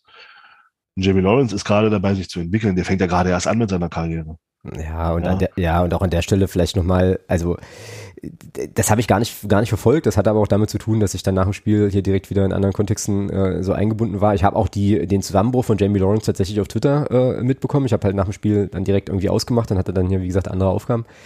Ähm, kommen wir auch vielleicht gleich nochmal kurz zu. Aber ähm, also das finde ich absolut ungebührlich, nach äh, zwei äh, Punktspielen jetzt da schon den Stab zu brechen über irgendwelche, über irgendwelche Spieler. Also Leute, äh, lasst die mal spielen, ein paar Spiele und dann gucken wir nochmal. So, und äh, also da bin ich auch weit, weit von entfernt. Und alles das, was du sagst, was, was mit äh, dem Kollegen Lawrence so zu tun hat und so, also da können wir mal noch ein bisschen entspannt bleiben. Da können wir, die Saison ist noch lang genug, wir können da noch lange genug äh, Leute kritisieren oder wie auch immer, wenn es dann unbedingt sein soll. Aber ey, ja, jetzt mal, jetzt mal, jetzt mal ganz entspannt und dann gucken wir mal. Ähm, ja, vielleicht, wo wir es gerade äh, auch von ihm hatten, äh, die Szene nach dem Spiel nochmal, ähm, wie er da so zusammenbricht, große Schrecksekunde, unser äh, Alterspräsident, äh, schöne Grüße nach Frankfurt äh, zu Konsti, war ja im Stadion, hat das dann äh, auch in die Fanclub-Gruppe dann relativ schnell geschrieben, großer Schreckmoment, war ja dann auch irgendwie noch ein, noch ein Mensch, der notärztlich behandelt werden musste, glaube ich auch auf Karlsruher Seite, dem es aber offenbar äh, jetzt auch wieder besser geht, was äh, auf jeden Fall eine gute Nachricht ist. Ähm, da, es war schon heftig, da hatte ich dann halt schon so ähm, dann nochmal anderthalb Augen auf Twitter, um zu gucken, ob da, ob da irgendwas aktualisierte. Zum Glück äh, ist das alles offenbar einigermaßen glimpflich verlaufen ähm, und ich vernahm an der einen oder anderen Stelle durchaus auch Kritik an den Sunnis, die da wohl am Platz waren, die da jetzt erstmal gar nicht, gar nicht involviert waren, so, sondern ähm, die Menschen da haben machen lassen. Die äh, Karlsruhe hat ja. also, also habe ich habe ich nur gelesen. Ich kann es jetzt nur ja. so wiedergeben. Ich kann da keine Meinung zu haben, aber äh, also weil ich also, nicht gesehen habe. Ja, ich tue mich aber auch schwer, das, da jetzt die Sanis zu kritisieren. Also äh, wir wissen ja nicht, wir wissen, man weiß ja nicht, was vor Ort war. Und ähm, äh, es gab halt diesen, diesen Vorfall, diesen notärztlichen Vorfall da auf der, auf der Karlsruher Seite schon. Mhm. Wer weiß, was, wer weiß, was, was da im Hintergrund abgelaufen ist. Also ich habe es ja, ich habe ja selber schon erleben dürfen, äh, als mein Neffe ein bisschen Kreislaufprobleme bekam mal äh, bei dem Spiel in Duisburg ähm, da sind genügend Sanitäter da. Aber wenn natürlich dann ähm, auf einmal zwei, drei Leute dann mit irgendwelchen äh, Wehwehchen kommen oder wie in dem Fall halt mit, mit Kreislaufsachen, dann kümmern die sich natürlich auch erstmal äh, um denjenigen und wer weiß, was da noch war. Wir wissen noch nicht, ob es tatsächlich, vielleicht gab es ja noch mehr Leute, die betreut werden mussten aufgrund, aufgrund des Wetters, keine Ahnung. Mhm. Wir wissen es ja nicht und ähm, ich tue mich da schwer, da jetzt auf die Sanitäter drauf zu kloppen. Also, ja. äh, weil ich das auch mitbekommen habe, ähm, und ja, weiß ich nicht. Also da müsste man die, die, die, die Bedingungen vor Ort und die Sachen vor Ort müsste man da einschätzen können, um da jetzt sagen zu können, hm. dass die Sanitäter da Scheiße gemacht haben und ich bin da sehr, sehr weit weg davon. Ja, ja geht, mir, geht mir ähnlich. Ich wollte jetzt eigentlich auch nur wiedergeben, was ich, da, was ich dazu las. So, auf jeden Fall kann man, äh, also was man auf jeden Fall sagen kann, ist, dass, ähm, finde ich, die Karlsruher Seite äh, insofern überragend reagiert hat, als sie dann erstmal diese Fahnen an den Start brachten und das Ganze äh, dann so ein bisschen äh, sichtmäßig auch abgeschirmt haben und so weiter, was äh, Sky dann nicht da, also nicht davon abhielt, dann natürlich trotzdem drauf zu halten und so, wo ich auch so denke, äh, naja, kann man da nicht einfach andere Bilder zeigen, sagen, das und das ist passiert, aber wir wissen nicht, was passiert ist. Aber gut, das, äh, da, da verdienen die ja Geld mit. Ähm, und am Ende des Tages muss man ja auch sagen, zum Glück, toi toi toi, ist alles glimpflich verlaufen. Ähm, aber das war schon, das war schon irgendwie krass. Schwierig. Aber ich, aber ich also ich würde ja gerne noch was zum Spiel sagen wollen. Ja, na klar, gerne, gerne. Also ich finde, also ich finde es, ich finde es halt, und das, da habe ich eigentlich gedacht, dass wir da weiter sind, dass es da eine Weiterentwicklung gab. ähm, im Laufe der, im Laufe der, auch der Trainingsarbeit jetzt auf die neue Saison. Ähm, ich finde es immer noch erschreckend, dass wir nicht in der Lage sind, ein 3-0 einfach mal souverän nach Hause zu verteidigen. Mhm. Ich finde es krass, dass wir, dass wir da nochmal so ins Wackeln geraten, ähm, gegen eine Mannschaft, die mausetot war. Mhm. Karlsruhe war mausetot. Die hatten zwar auch Abschlusschancen in der ersten Halbzeit schon, aber die waren noch nach dem 3-0, waren noch die durch. Also, so, dann kommen die raus, bringen uns da ein bisschen ins Wackeln und, und, und schon bricht bei uns das gesamte Bild da hinten zusammen. Und, ähm, und, und es ist mir halt auch unerklärlich, warum wir uns bei 3-0 auskontern lassen. Du führst 3-0 mhm. und der Gegner kann dich auskontern. Du führst 3-1 und der Gegner kann dich auskontern. Warum? Ja, ja, versteht kein Mensch, ja, genau. Warum? Also warum lassen wir denn mit den Spielern, die wir haben, wir haben doch auch gute, wir haben doch auch relativ schnelle und dribbelstarke Spieler, gerade Leon Belbel und auch ähm, äh, Elan Kuri auf der rechten Seite. Warum sagen wir nicht, okay, wir ziehen uns ein Stück, wir ziehen uns ein bisschen zurück und äh, lassen, lassen uns von Karlsruhe Räume geben und kontern dann selber und, und, und schalten selber. Haben, wir haben auch ein gutes Umschaltspiel, das haben wir doch in der dritten Liga gezeigt und, und schalten selber um und, und, und suchen so die Entscheidung, anstatt dann weiter, weiter vorne drauf zu gehen, äh, wie, wie kaputt und eine 3-0-Führung innerhalb von zwei Minuten herzuschenken auf ein 3-2. Mhm. Weil man einfach nur nach vorne will und, und mal nicht sagt, okay, lass doch auch mal den Gegner kommen und wir kontern mal selber. Mhm. Ist, ja. mir, ist, mir ist mir unerklärlich, warum wir das nicht können, warum wir dazu nicht in der Lage sind, da ganz klar zu sagen, ähm, jetzt lassen wir den Gegner mal kommen und mal gucken, was passiert. Ja, naja, einfache Antwort, so ticken wir nicht. Aber äh, ja, vielleicht auch eine Lern Lerneffektgeschichte. Ne? Also das gebe ich der Mannschaft und, äh, und so und dem Trainer dann schon auch. Äh, ja, aber sagen, das, okay, das zieht, ja, aber das zieht sich ja seit einem Jahr. Das naja. zieht sich ja, das, das ist halt die, die gleiche Problematik hatten wir doch in Liga 3 auch schon. Ja, ja. Nur mit, nur, mit ja. dem, nur mit dem Unterschied, dass es da funktionierte, weil die Gegner schwächer waren. Genau, es hat aber, uns nicht geschadet, aber, das wollte ich sagen. Aber diese Gegner haben wir nicht mehr. Du hast doch gesehen, Düsseldorf und auch Karlsruhe, wie schnell Fehler bestraft werden. Das ist nicht wie in der dritten Liga, dass, dass du einen Fehler machst und, und acht von zehn gehen noch vorbei. Nee, wir sind in der zweiten Liga, da gehen acht von zehn dann ins Tor. Und, und das ist der große Unterschied. Da, da kannst du dir solche Dinge nicht erlauben. Und da dachte ich eigentlich, dass wir da weiter sind und dass wir da schon, dass da schon eine gewisse Entwicklung stattgefunden hat. Ähm, dass wir das einfach verbessert haben. Aber das, ich sehe das nicht. Also ganz im Gegenteil. Ich, wir machen die gleichen Fehler wie in der letzten Saison. Und da brauchen wir auch keiner erzählen, dass das daran liegt, dass wir so viele neue Spieler haben. Nö, nö, es nö das ist stand, die Frage. Ja. Es stand, es stand äh, zur zweiten Halbzeit, stand ab der 45. Minute standen neun Spieler auf dem Feld, die letzte Saison auch schon da waren. Also daran kann es nicht liegen. Ja, aber also ja, bin ich bin ich bei dir, verstehe ich total gut, aber äh, wollte jetzt nur noch mal stark machen. Äh, wie gesagt, in der letzten Saison hat uns diese Spielweise äh, definitiv nicht geschadet und äh, ich verstehe jetzt grundsätzlich erstmal, warum man ähm, dann sozusagen die Idee hat, jetzt mit der Spielweise auch weiterzumachen und hoffe aber, ähm, dass äh, naja, dass sich da vielleicht noch mal ein kleiner Wandel auch äh, wir können doch mit der Spielweise weitermachen. Auch einzieht, dass man ja eben, wie du sagst, dass man dann eben halt auch mal einen Vorsprung irgendwie über die Zeit bringt und da halt auch nochmal so ein bisschen was verändert. Also das würde ich, das meinte ich ja vorhin, das würde ich der Mannschaft und dem Trainer schon auch geben, ähm, das jetzt in der zweiten Liga mit der, mit, mit dem Stil zu probieren und dann aber festzustellen, na gut, okay, vielleicht müssen wir dann doch, äh, dann doch uns hier so ein kleines bisschen. Äh, Nein, wir, also wir, wir, können doch, wir können doch gerne mit diesem Stil spielen, weil wir können doch gerne mit diesem Stil auch Führungen rausspielen. Aber wir müssen, wir müssen doch nicht bei 3-0 oder bei 4-0 weiter wie die, wie die Ochsen nach vorne, nach vorne bammeln und, Nö, genau. und, und, und, und, hinten Räume schaffen, wo, wo sich, wo sich jeder Gegenspieler sagt, boah, geil, da habe ich ja 80 Prozent, 80 Meter grüne Wiese vor mir. Ja, absolut. Ja. Also das, und, und das meine ich. Das, das ist, es geht ja nicht darum, diesen, diesen Spielstil ähm, äh, nieder, niederzumachen, sondern es geht darum, einfach da ein bisschen cleverer zu werden und, und genau. da eben auch mal zu sagen, okay, wir führen 3-0, jetzt lassen wir die mal kommen und wir spielen mal unsere, und wir spielen mal unsere Stärken im Umschaltspiel aus. Ja. Würde ich mir auch wünschen und hoffe, dass das, also wie gesagt, hoffe, dass das, äh, dass das noch kommt, äh, dass das dann halt noch eine Entwicklungs- und Ausbaustufe ist. Und äh, weil, wie gesagt, nicht, nicht jeder Gegner schenkt dir zwei Tore. Ja, das stimmt. Und hat, und, und hat so einen Chancenwucher wie Karlsruhe in der zweiten Halbzeit. Mhm. Ja, also und, und wir, wir, wir, müssen, wir müssen da hinkommen, meiner Meinung nach, dass wir Spiele auch mal zu null gewinnen. Da müssen wir hinkommen. Wir schießen nicht jedes Spiel drei Tore. Wir werden auch mal Spiele haben, wo wir nur eins schießen. Siehe Düsseldorf. Wenn du aber dann nicht in der Lage bist, hinten auch mal die Null zu halten, dann, dann, dann, wirst, du, dann wirst du diese Spiele nie gewinnen, wo du, wo du mal nur, nur in Anführungsstrichen ein oder zwei Tore schießt. Weil wir immer gut dafür sind, Gegentore zu fressen. Mhm. Und nicht wenig. Also, wenn es dann mal nur eins wäre, dann sage ich, okay. Aber es sind ja immer, scheint jetzt Liga 2 mindestens zwei. Und oh, das ist, da müssen wir unbedingt, da muss eine, also da bin ich dabei und da müssen wir besser werden, da muss eine Entwicklung her, weil ich lege mich fest, eine, eine, Truppe wie Paderborn, die bestraft uns. Mhm. Die, die, die verliert nicht 2 zu 3.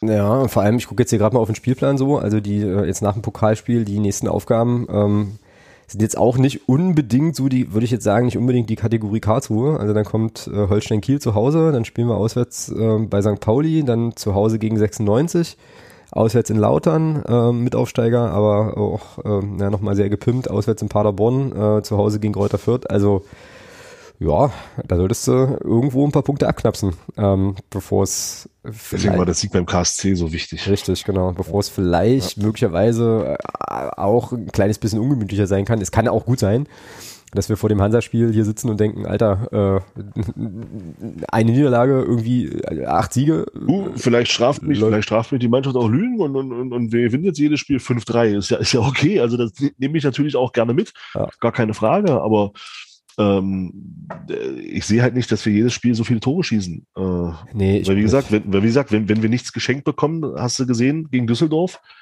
da machen wir dann eins, äh, da haben wir halt nichts geschenkt bekommen. Ähm, und gegen Karlsruhe haben wir eben anderthalb Tore geschenkt bekommen. Und ähm, das, das passiert aber eben nicht jedes Spiel. Genau, ja. ja. ja. Klar, jetzt kann man natürlich auch sagen, wir haben Karlsruhe, wir haben Düsseldorf auch zwei Tore geschenkt, aber äh, ja, wie ich schon gesagt habe, durch Fehler passieren halt Tore. Also gibt es keine Fehler, gibt es keine Tore. Dann geht jedes Spiel 0-0 aus und dann ist dieser Sport einfach nur arschlangweilig. Äh, machen wir uns nichts vor. Ja, wobei, wobei man äh, da ja schon auch sagen muss, also die, äh, also die Tore, die Karlsruhe uns da jetzt gegeben hat, da hat ja die komplette Defensive einfach irgendwie gesagt, hier macht mal. Wir gucken uns das mal mit drei Meter Abstand alle an, so, und bitte schießt uns nicht ab, weil die Bälle tun weh, wenn wir die abkriegen, äh, haben wir keinen Bock drauf. Äh, so, währenddessen bei Düsseldorf, das ist ja auch wirklich einfach, äh, äh, äh wie denn der Plural von Lapsus? Also auf jeden Fall, ähm, Lapsusse. La Lapsä. In, in, also einfach. Lapsä. Lapsusse, was ist ich gerade Lapsi. Lapsi. Äh, ah, und jetzt der Sendungstitel nicht, na egal. Lapsusen. Lapsusen. Lapsusen. Hm. Okay, denke ich nochmal drüber nach. Also äh, wir sagen, das war ja eine andere, eine andere Form von Fehler, ne? So, ähm, aber ja. Genau. Ja, mal gucken. Also das wird, äh, wird schon noch interessant und wenn ich mir, wie gesagt, wenn ich mir den Spielplan hier so anschaue und die Aufgaben, ähm, ja, dann bin ich sehr, sehr, sehr gespannt, wie wir Ende August äh, sprechen so und wie dann so die Lage ist. Aber ähm, ja, gut. Ähm, muss ja eh aber gegen aber, aber eben grundsätzlich ja. fand ich, hast du eben gesehen und, und deswegen, deswegen, also mich hat jetzt mich persönlich hat jetzt, ähm, auch wenn Quarteng getroffen hat, ähm, hat mich jetzt äh, Quarteng da vorne auf, in dieser Rolle nicht wirklich, ja, wo ich sage, okay, oh, das könnte man öfter mal machen. Aber was eben wichtig war, und ich finde, das hat man schon gesehen, war, dass Barisch äh, auf seiner Position spielt. Dieses Tor schießt er nicht, wenn er Mittelstürmer spielt. Mhm. Ja. Er kommt genau, er kommt genau von der Position äh, auf den 16er zu oder in 16, wo, wo in den 16er rein, die er eben hat, wenn er seine, seine in Anführungsstrichen Position spielen kann. Und deswegen ist es in Meinung so wichtig, dass wir endlich davon wegkommen, Barisch Artig als Mittelstürmer aufzustellen, weil wir brauchen den auf seiner starken Position. Ja, das stimmt wohl. Ähm, allerdings, ja, weiß ich nicht, sehe ich da jetzt erstmal keine Kaderbewegung äh, irgendwie, die ähm, darauf schließen lässt, dass wir jetzt demnächst mal noch irgendwie so einen, so einen, so einen Zielspieler, Mittelstürmer irgendwie holen, sondern holen eher noch einen 18-Jährigen aus Stuttgart für wahrscheinlich die U23 oder so. Mal gucken. Ähm, also insofern kann es eben auch passieren, dass mit dem aktuellen Verletztenstand dann eben, na, die einzige Alternative, die du davon hast, eben so, also ist so spielen zu lassen, wobei es ja jetzt hier ähm, ganz gut, ganz gut geklappt hat. Ähm, mal gucken. Also es wäre schon einfach cool, weil Brünker, das können wir vielleicht auch an der Stelle noch sagen, da hatten wir ja auch drüber telefoniert, ähm, hatte schon auch seine Probleme, als er dann reinkam, so und äh, vielleicht ist das jetzt eben auch so ein, so ein, so ein Leistungslevel, wo es dann nur mit Körperlichkeit und so weiter ähm, und ich mag Kai Brünker sehr, sehr, sehr gerne, ja, ähm, dann auch irgendwann dünne wird, so, keine Ahnung. Ja, jetzt kann man aber, glaube ich, auch bei Kai Brünker entschuldigend noch sagen, äh, da bin ich der Meinung, das sollte man ihm auch zugestehen, genau die gleichen genau die gleiche, die man, die man Lukas Schuler letzte Saison zugestanden hat. Er kam aus einer längeren Verletzung, das war klar, das erste Spiel. Klar, keine Frage. Ähm, wo er wieder reinkam. Es war dann auch undankbar, weil er dann, äh, weil Karlsruhe dann auch mächtig gedrückt hat und ähm, das war dann natürlich für ihn auch sehr, sehr undankbar. Und ähm, von daher, er hatte ja eine gute Abschlusschance, aber der war leider Gottes der Torwart noch irgendwie dran, ganz leicht. Deswegen, ich glaube, wenn der Torwart da nicht dran ist, dann macht er das, dann macht er den rein. Ähm, Aber da ich jetzt noch dran ist, rutscht er eben so, kommt dann halt ein bisschen höher, kommt mit dem Fuß nicht mehr ganz hin. Ähm, aber da gestehe ich ihm genau das Gleiche zu, was man Luca Schuler letzte Saison zugestanden hat. Äh, lassen erstmal richtig fit werden und dann gucken wir mal, wie er sich in der zweiten Liga macht. Mm, ja, naja, wobei, ja, naja, finde ich, ja. Äh, nee, genau, sage ich jetzt nichts mehr zu, ähm, passt an der Stelle. Ähm, haut schon hin. Gut, hast du noch was zu den Spielen, zu den beiden ersten? Hm, nee, grundsätzlich nicht. Naja, pff, äh, pff na, aus, aus meiner persönlichen Sicht äh, muss ich sagen, ähm, auch hier, also weil es ja öfter mal Kritik gab und also ich muss sagen, auch in beiden Spielen die Schiedsrichterleistung fand ich sehr, sehr gut. Hm. Um das mal, um das mal noch ähm, zu sagen. Ja, siehst du, ist mir gar nicht aufgefallen, was eigentlich aber auch ein gutes Zeichen ist. So, also da ist jetzt nichts schiedsrichtermäßig tatsächlich nichts hängen geblieben. Ähm, genau. Na schön, dann ähm, haben wir eigentlich den, äh, den sportlichen Teil dieses Podcasts äh, nach, warte, zwei Stunden und zehn Minuten, elf Minuten, ähm, doch jetzt ganz gut über die Bühne bekommen. Ich würde gerne noch eine Sache im sonstiges Segment, äh, also anderthalb im sonstiges Segment platzieren und dann nochmal schnell ähm, auch auflösen, an welche ähm, ersten vier Einrichtungen in diesem äh, Sommer die ersten Spenden aus dem letztjährigen Phrasenschwein gegangen sind. Ähm, aber wollte nur noch mal ganz kurz, äh, das müssen wir auch überhaupt nicht groß machen, aber meine große Verwunderung, Schrägstrich, ich weiß gar nicht, wie man da, was das für ein Attribut ist, aber zum, zum Gebaren des FC Barcelona kundtun. Ähm, das hast du bestimmt auch mitbekommen, dass die ja jetzt alles verscheuern, was irgendwie nicht nied- und nagelfest ist da ähm, und äh, jetzt unter anderem auch im Spotify Camp Nou spielen und äh, irgendwie ich glaube, du kannst ja jetzt im Stadion, du kannst jetzt irgendwie mieten für Hochzeiten, kannst ja selber kicken, so TV-Rechte verkauft bis zum St. Nimmerleinstag und so weiter, äh, holen jetzt Lewandowski, äh, verlängern mit Leuten. Ähm, dann gibt's wohl auch irgendwelche Spieler, die noch gar nicht registriert sind, meine ich jetzt wohl irgendwo gelesen zu haben. Gruselige, gruselige, gruselige Nummer und dann so ein bisschen so die Frage, ist das jetzt ein Verein, der einfach quasi nicht demütig sein kann, weil er dafür zu groß ist? Ähm, oder ist das, ähm, naja, das, was man eben macht, wenn man ähm, im großen Profifußballgeschäft irgendwie weiter mitschwimmen will? So. Also wie hast denn du das so wahrgenommen, was da in Barcelona gerade abgeht?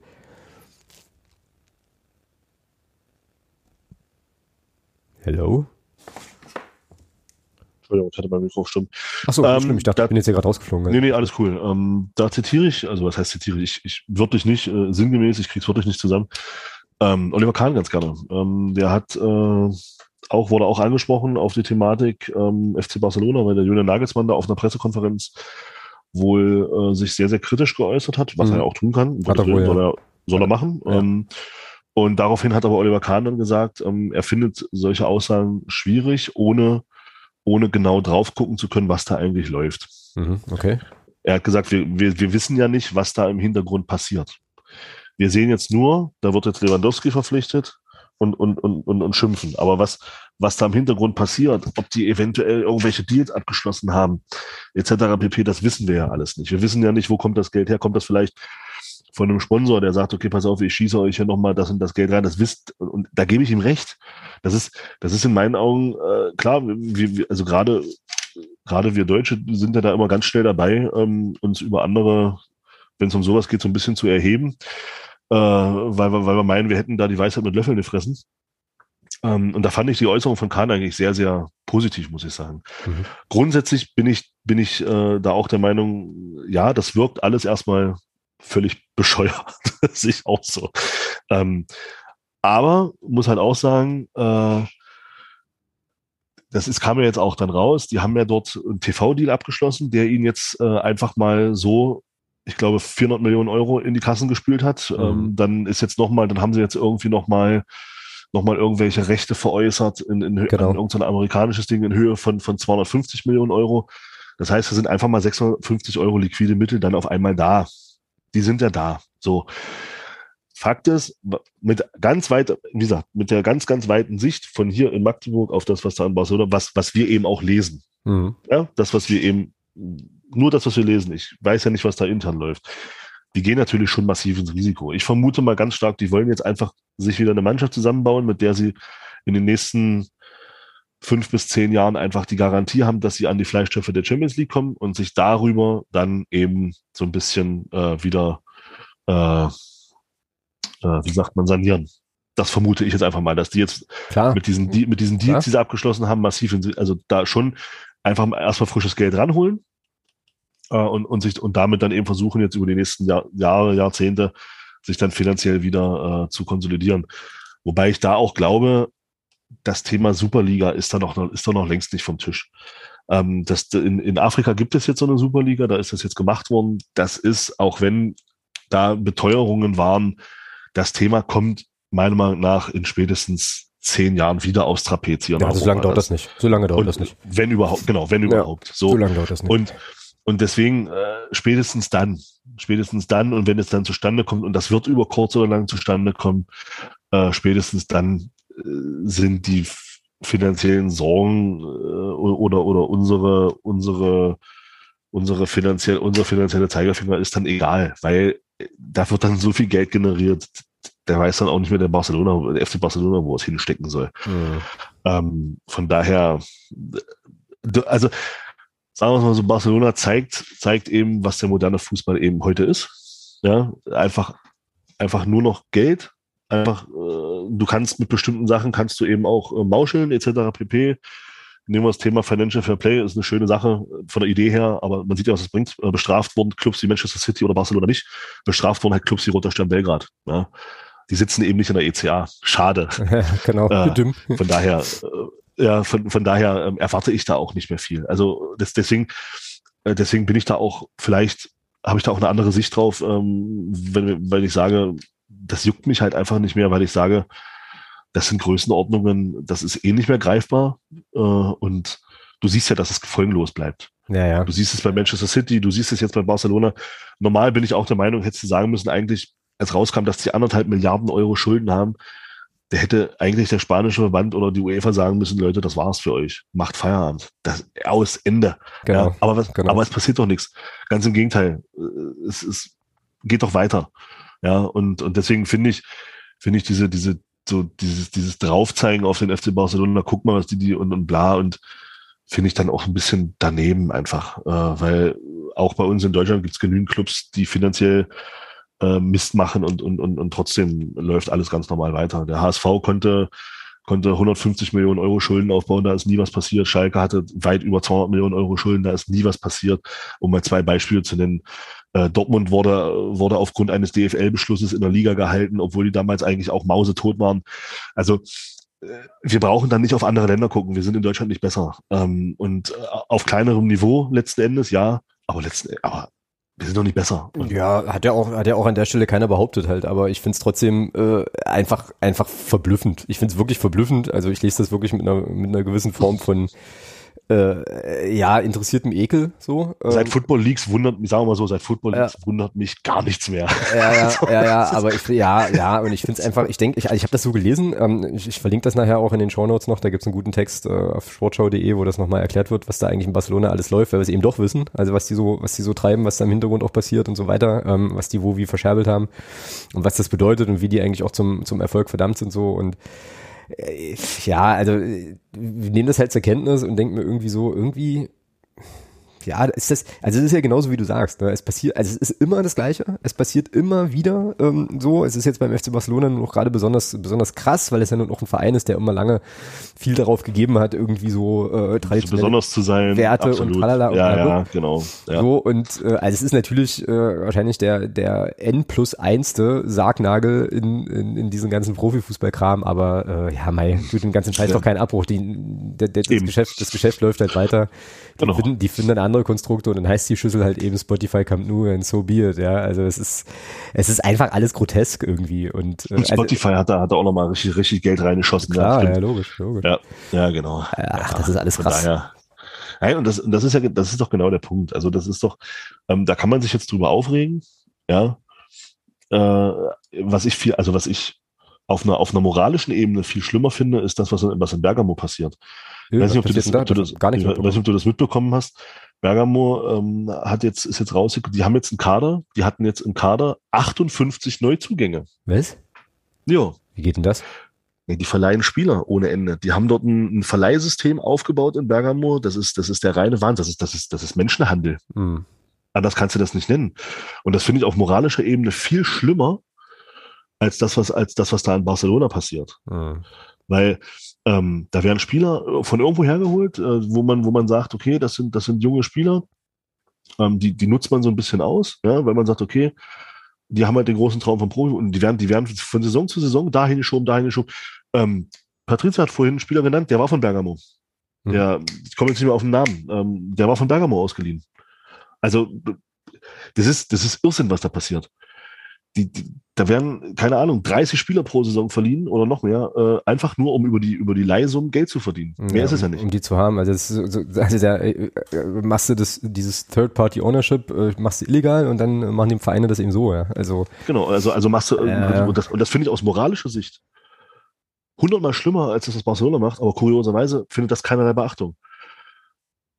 Mhm. Ja, stimmt. Was ich nicht, also das, und das verstehe ich nicht. Also klar, ich kann, klar kann man Barcelona, ja, hm, da kommen wieder die, die, äh, die, die äh, moralischen Deutschen, sorry, dass ich das so sage, aber ich finde das teilweise schlimm, worüber wir uns so erheben. Ähm, äh, und, und können, haben wieder was, wo sie draufhauen können. Ähm, aber das, was an Bergamo passiert, das interessiert keine Sau. Mhm. Also was heißt interessiert keine Sau? Ist ja, ist ja auch ist ja auch recherchiert worden. Also von daher gibt es ja schon Leute, die da auch ähm, die da auch investigativ tätig sind. Aber ähm, das äh, ist nicht kommt nicht groß in der Sportschau ja, und wird schlägt, nicht. Ja, schlägt halt keine Wellen. Ja. Schlägt, genau, schlägt, schlägt, schlägt keine Wellen. Finde ich aber moralisch tausendmal schlimmer als das, was Barcelona macht, weil da geht's da geht's letzten Endes nur um Geld. Naja. Hier geht's um Menschen. Das stimmt wohl. Und das ist für mich und das ist für mich finde ich moralisch viel schlimmer als das war so. Aber da gibt es eine Riesenberichterstattung und hier, das, naja, das läuft so nebenbei. Ja, ja, stimmt schon. Also ich habe es, wie gesagt, bei mir ist es gar nicht aufgeploppt. Ich habe das überhaupt gar ja, nicht siehst du, aber, aber, aber, aber das genau, genau das will ich ja damit sagen.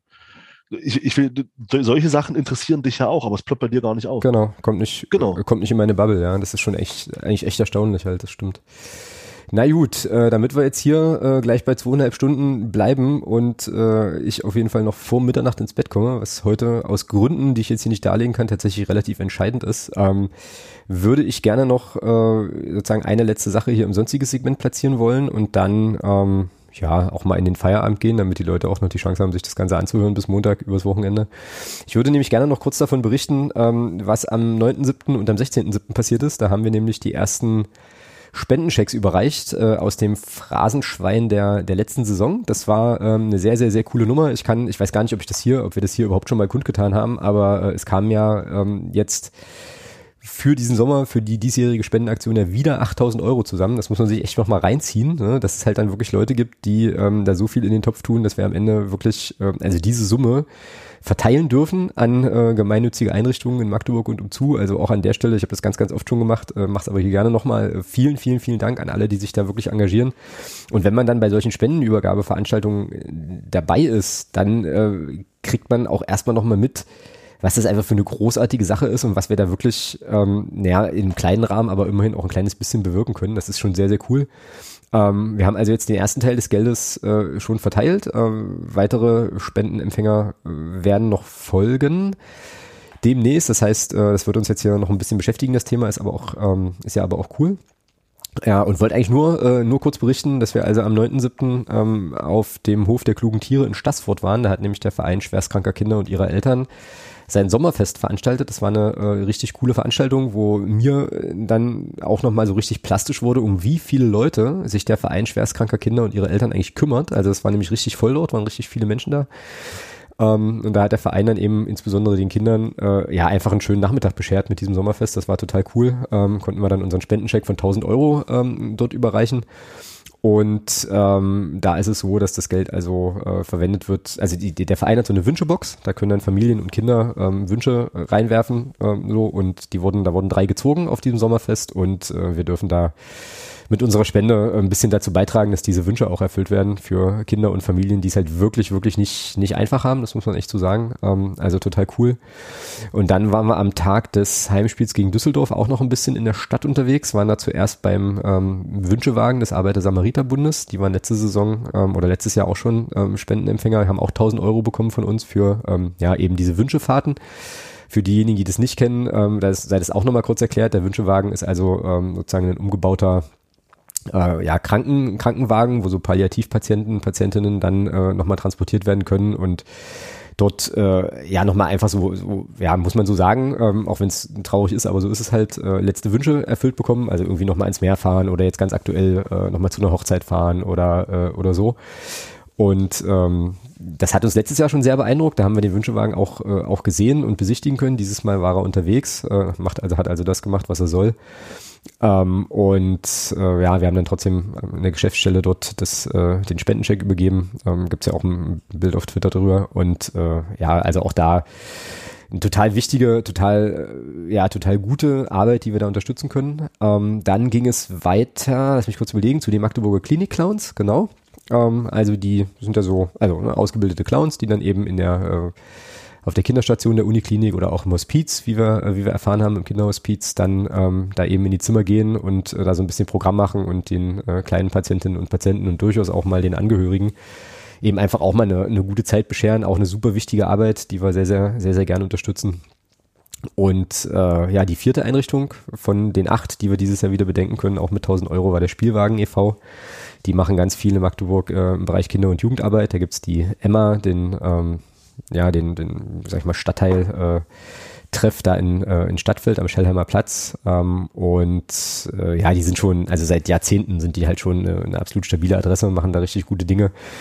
Ähm, und auch da gab es 1000 Euro Spendencheck, äh, die wir überreichen konnten und äh, dabei mithelfen dürfen das Sommertheater, äh, das, äh, Entschuldigung, das Sonntagstheater ähm, des Spielwagen e.V ein kleines bisschen mitzufinanzieren. Das ist super, super cool. Ähm, also es ist wirklich immer toll, dann auch mit den Leuten nochmal ins Gespräch zu kommen über das, was die machen und so weiter und eben auch zu merken, okay, hier, hier können wir wirklich ja mit einer mit einer Sache ganz konkret äh, unterstützen und helfen und äh, wie gesagt wir haben für diesen Sommer noch vier weitere Einrichtungen auf dem Zettel und äh, ja vielen vielen vielen Dank einfach an alle die da die das möglich machen die da mitmachen die sich da engagieren. Äh, ich meine, wir quatschen hier immer bloß Blödsinn, aber äh, letzten Endes sind die Phrasenpatinnen und Paten ja diejenigen, die da die Kohle geben.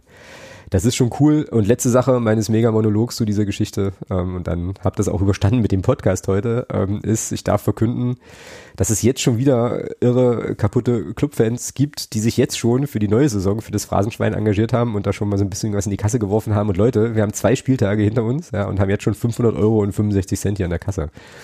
Also, äh, und das bei insgesamt zehn Phrasen äh, dieser beiden Podcast-Delos hier. Also äh, super, super cool. Und ich hoffe doch sehr, dass da dieses ja auch noch mal ein paar Phrasen dazukommen und dementsprechend auch noch ein paar, äh, ja, noch ein paar Euro äh, und so. Also das ist schon eine, schon eine nette Sache, wollte ich hier auf jeden Fall berichtet haben, was jetzt auch auf Twitter lief. Genau. So, ich habe fertig, Thomas. Ähm, und dann können wir Feierabend machen für heute. Haben wir, haben wir auch nur zweieinhalb Stunden aufgenommen. Also von daher Eben. ist, glaube ich, auch okay. Leicht. Ähm, sehen wir mal zu, dass wir es am Montag irgendwie ein Stadion schaffen. Mal gucken. Ähm, Gehe aber eigentlich davon aus, dass das gut funktionieren könnte. Und dann werden wir nächsten Mittwoch ganz regulär wieder aufnehmen. Da bist du noch nicht im Urlaub, ne? Ihr fahrt erst, oder? Fahrt ihr nee, nächste oder übernächste Woche? Wir fahren am 6., 7., 8., glaube ich. Ja, alles cool, alles safe. Dann äh, sind wir nächste Woche hier wieder ganz normal am Start. Mal gucken, was uns das Pokalspiel... 6. Am 6. 8. fahren wir. Hm. Ja, dann passt es ja. Dann sind wir nächste Woche hier auf jeden Fall noch in der Konstellation am Start. Äh, und wenn du im Urlaub bist, äh, dann werde ich mal schauen, äh, wir haben ja den Jeremy jetzt schon, äh, schon zweimal eingeladen und dann wieder, äh, wieder absagen müssen, weil irgendwas war. Entweder habe ich den Termin verpeilt oder wir sind krank geworden. ähm, insofern wird es also dann hier auch weitergehen. Aber da sprechen wir dann noch, noch drüber, wenn es soweit ist. In diesem Sinne wünsche ich dir jetzt noch einen, einen schönen Restabend. Der ist hoffentlich sehr, sehr kurz. Ich gehe jetzt ins Bett. Ja, das, äh, davon bin ich ausgegangen. Und äh, ich werde es mit ein wenig, mit ein wenig Verzögerung auch tun. Und dann hören wir uns hier nächste Woche Mittwoch wieder und gucken mal, ob wir dann noch DFB-Pokal-Teilnehmer sind oder halt nicht. Ja, vielleicht heißt es ja diesmal nicht mehr. Pokal, Pokal aus der ersten Runde ist, äh, die erste FC Magdeburg ist, wenn Pokal aus der ersten Runde ist. Vielleicht genau. heißt es ja diesmal wirklich, wer Pokal sagt, meint den ersten FC Magdeburg. Ja. Genau. Und nicht, wer Pokal sagt, äh, meint den ersten FC Magdeburg raus in Runde 1. Genau. Äh, es wäre mal schön, wenn wir das mal wieder schaffen würden. Genau. In diesem Sinne, Thomas, hauen Sie rein. Mehr höre uns. Und äh, hier kommt das Auto. Bis denn. Tschüss. Tschüss.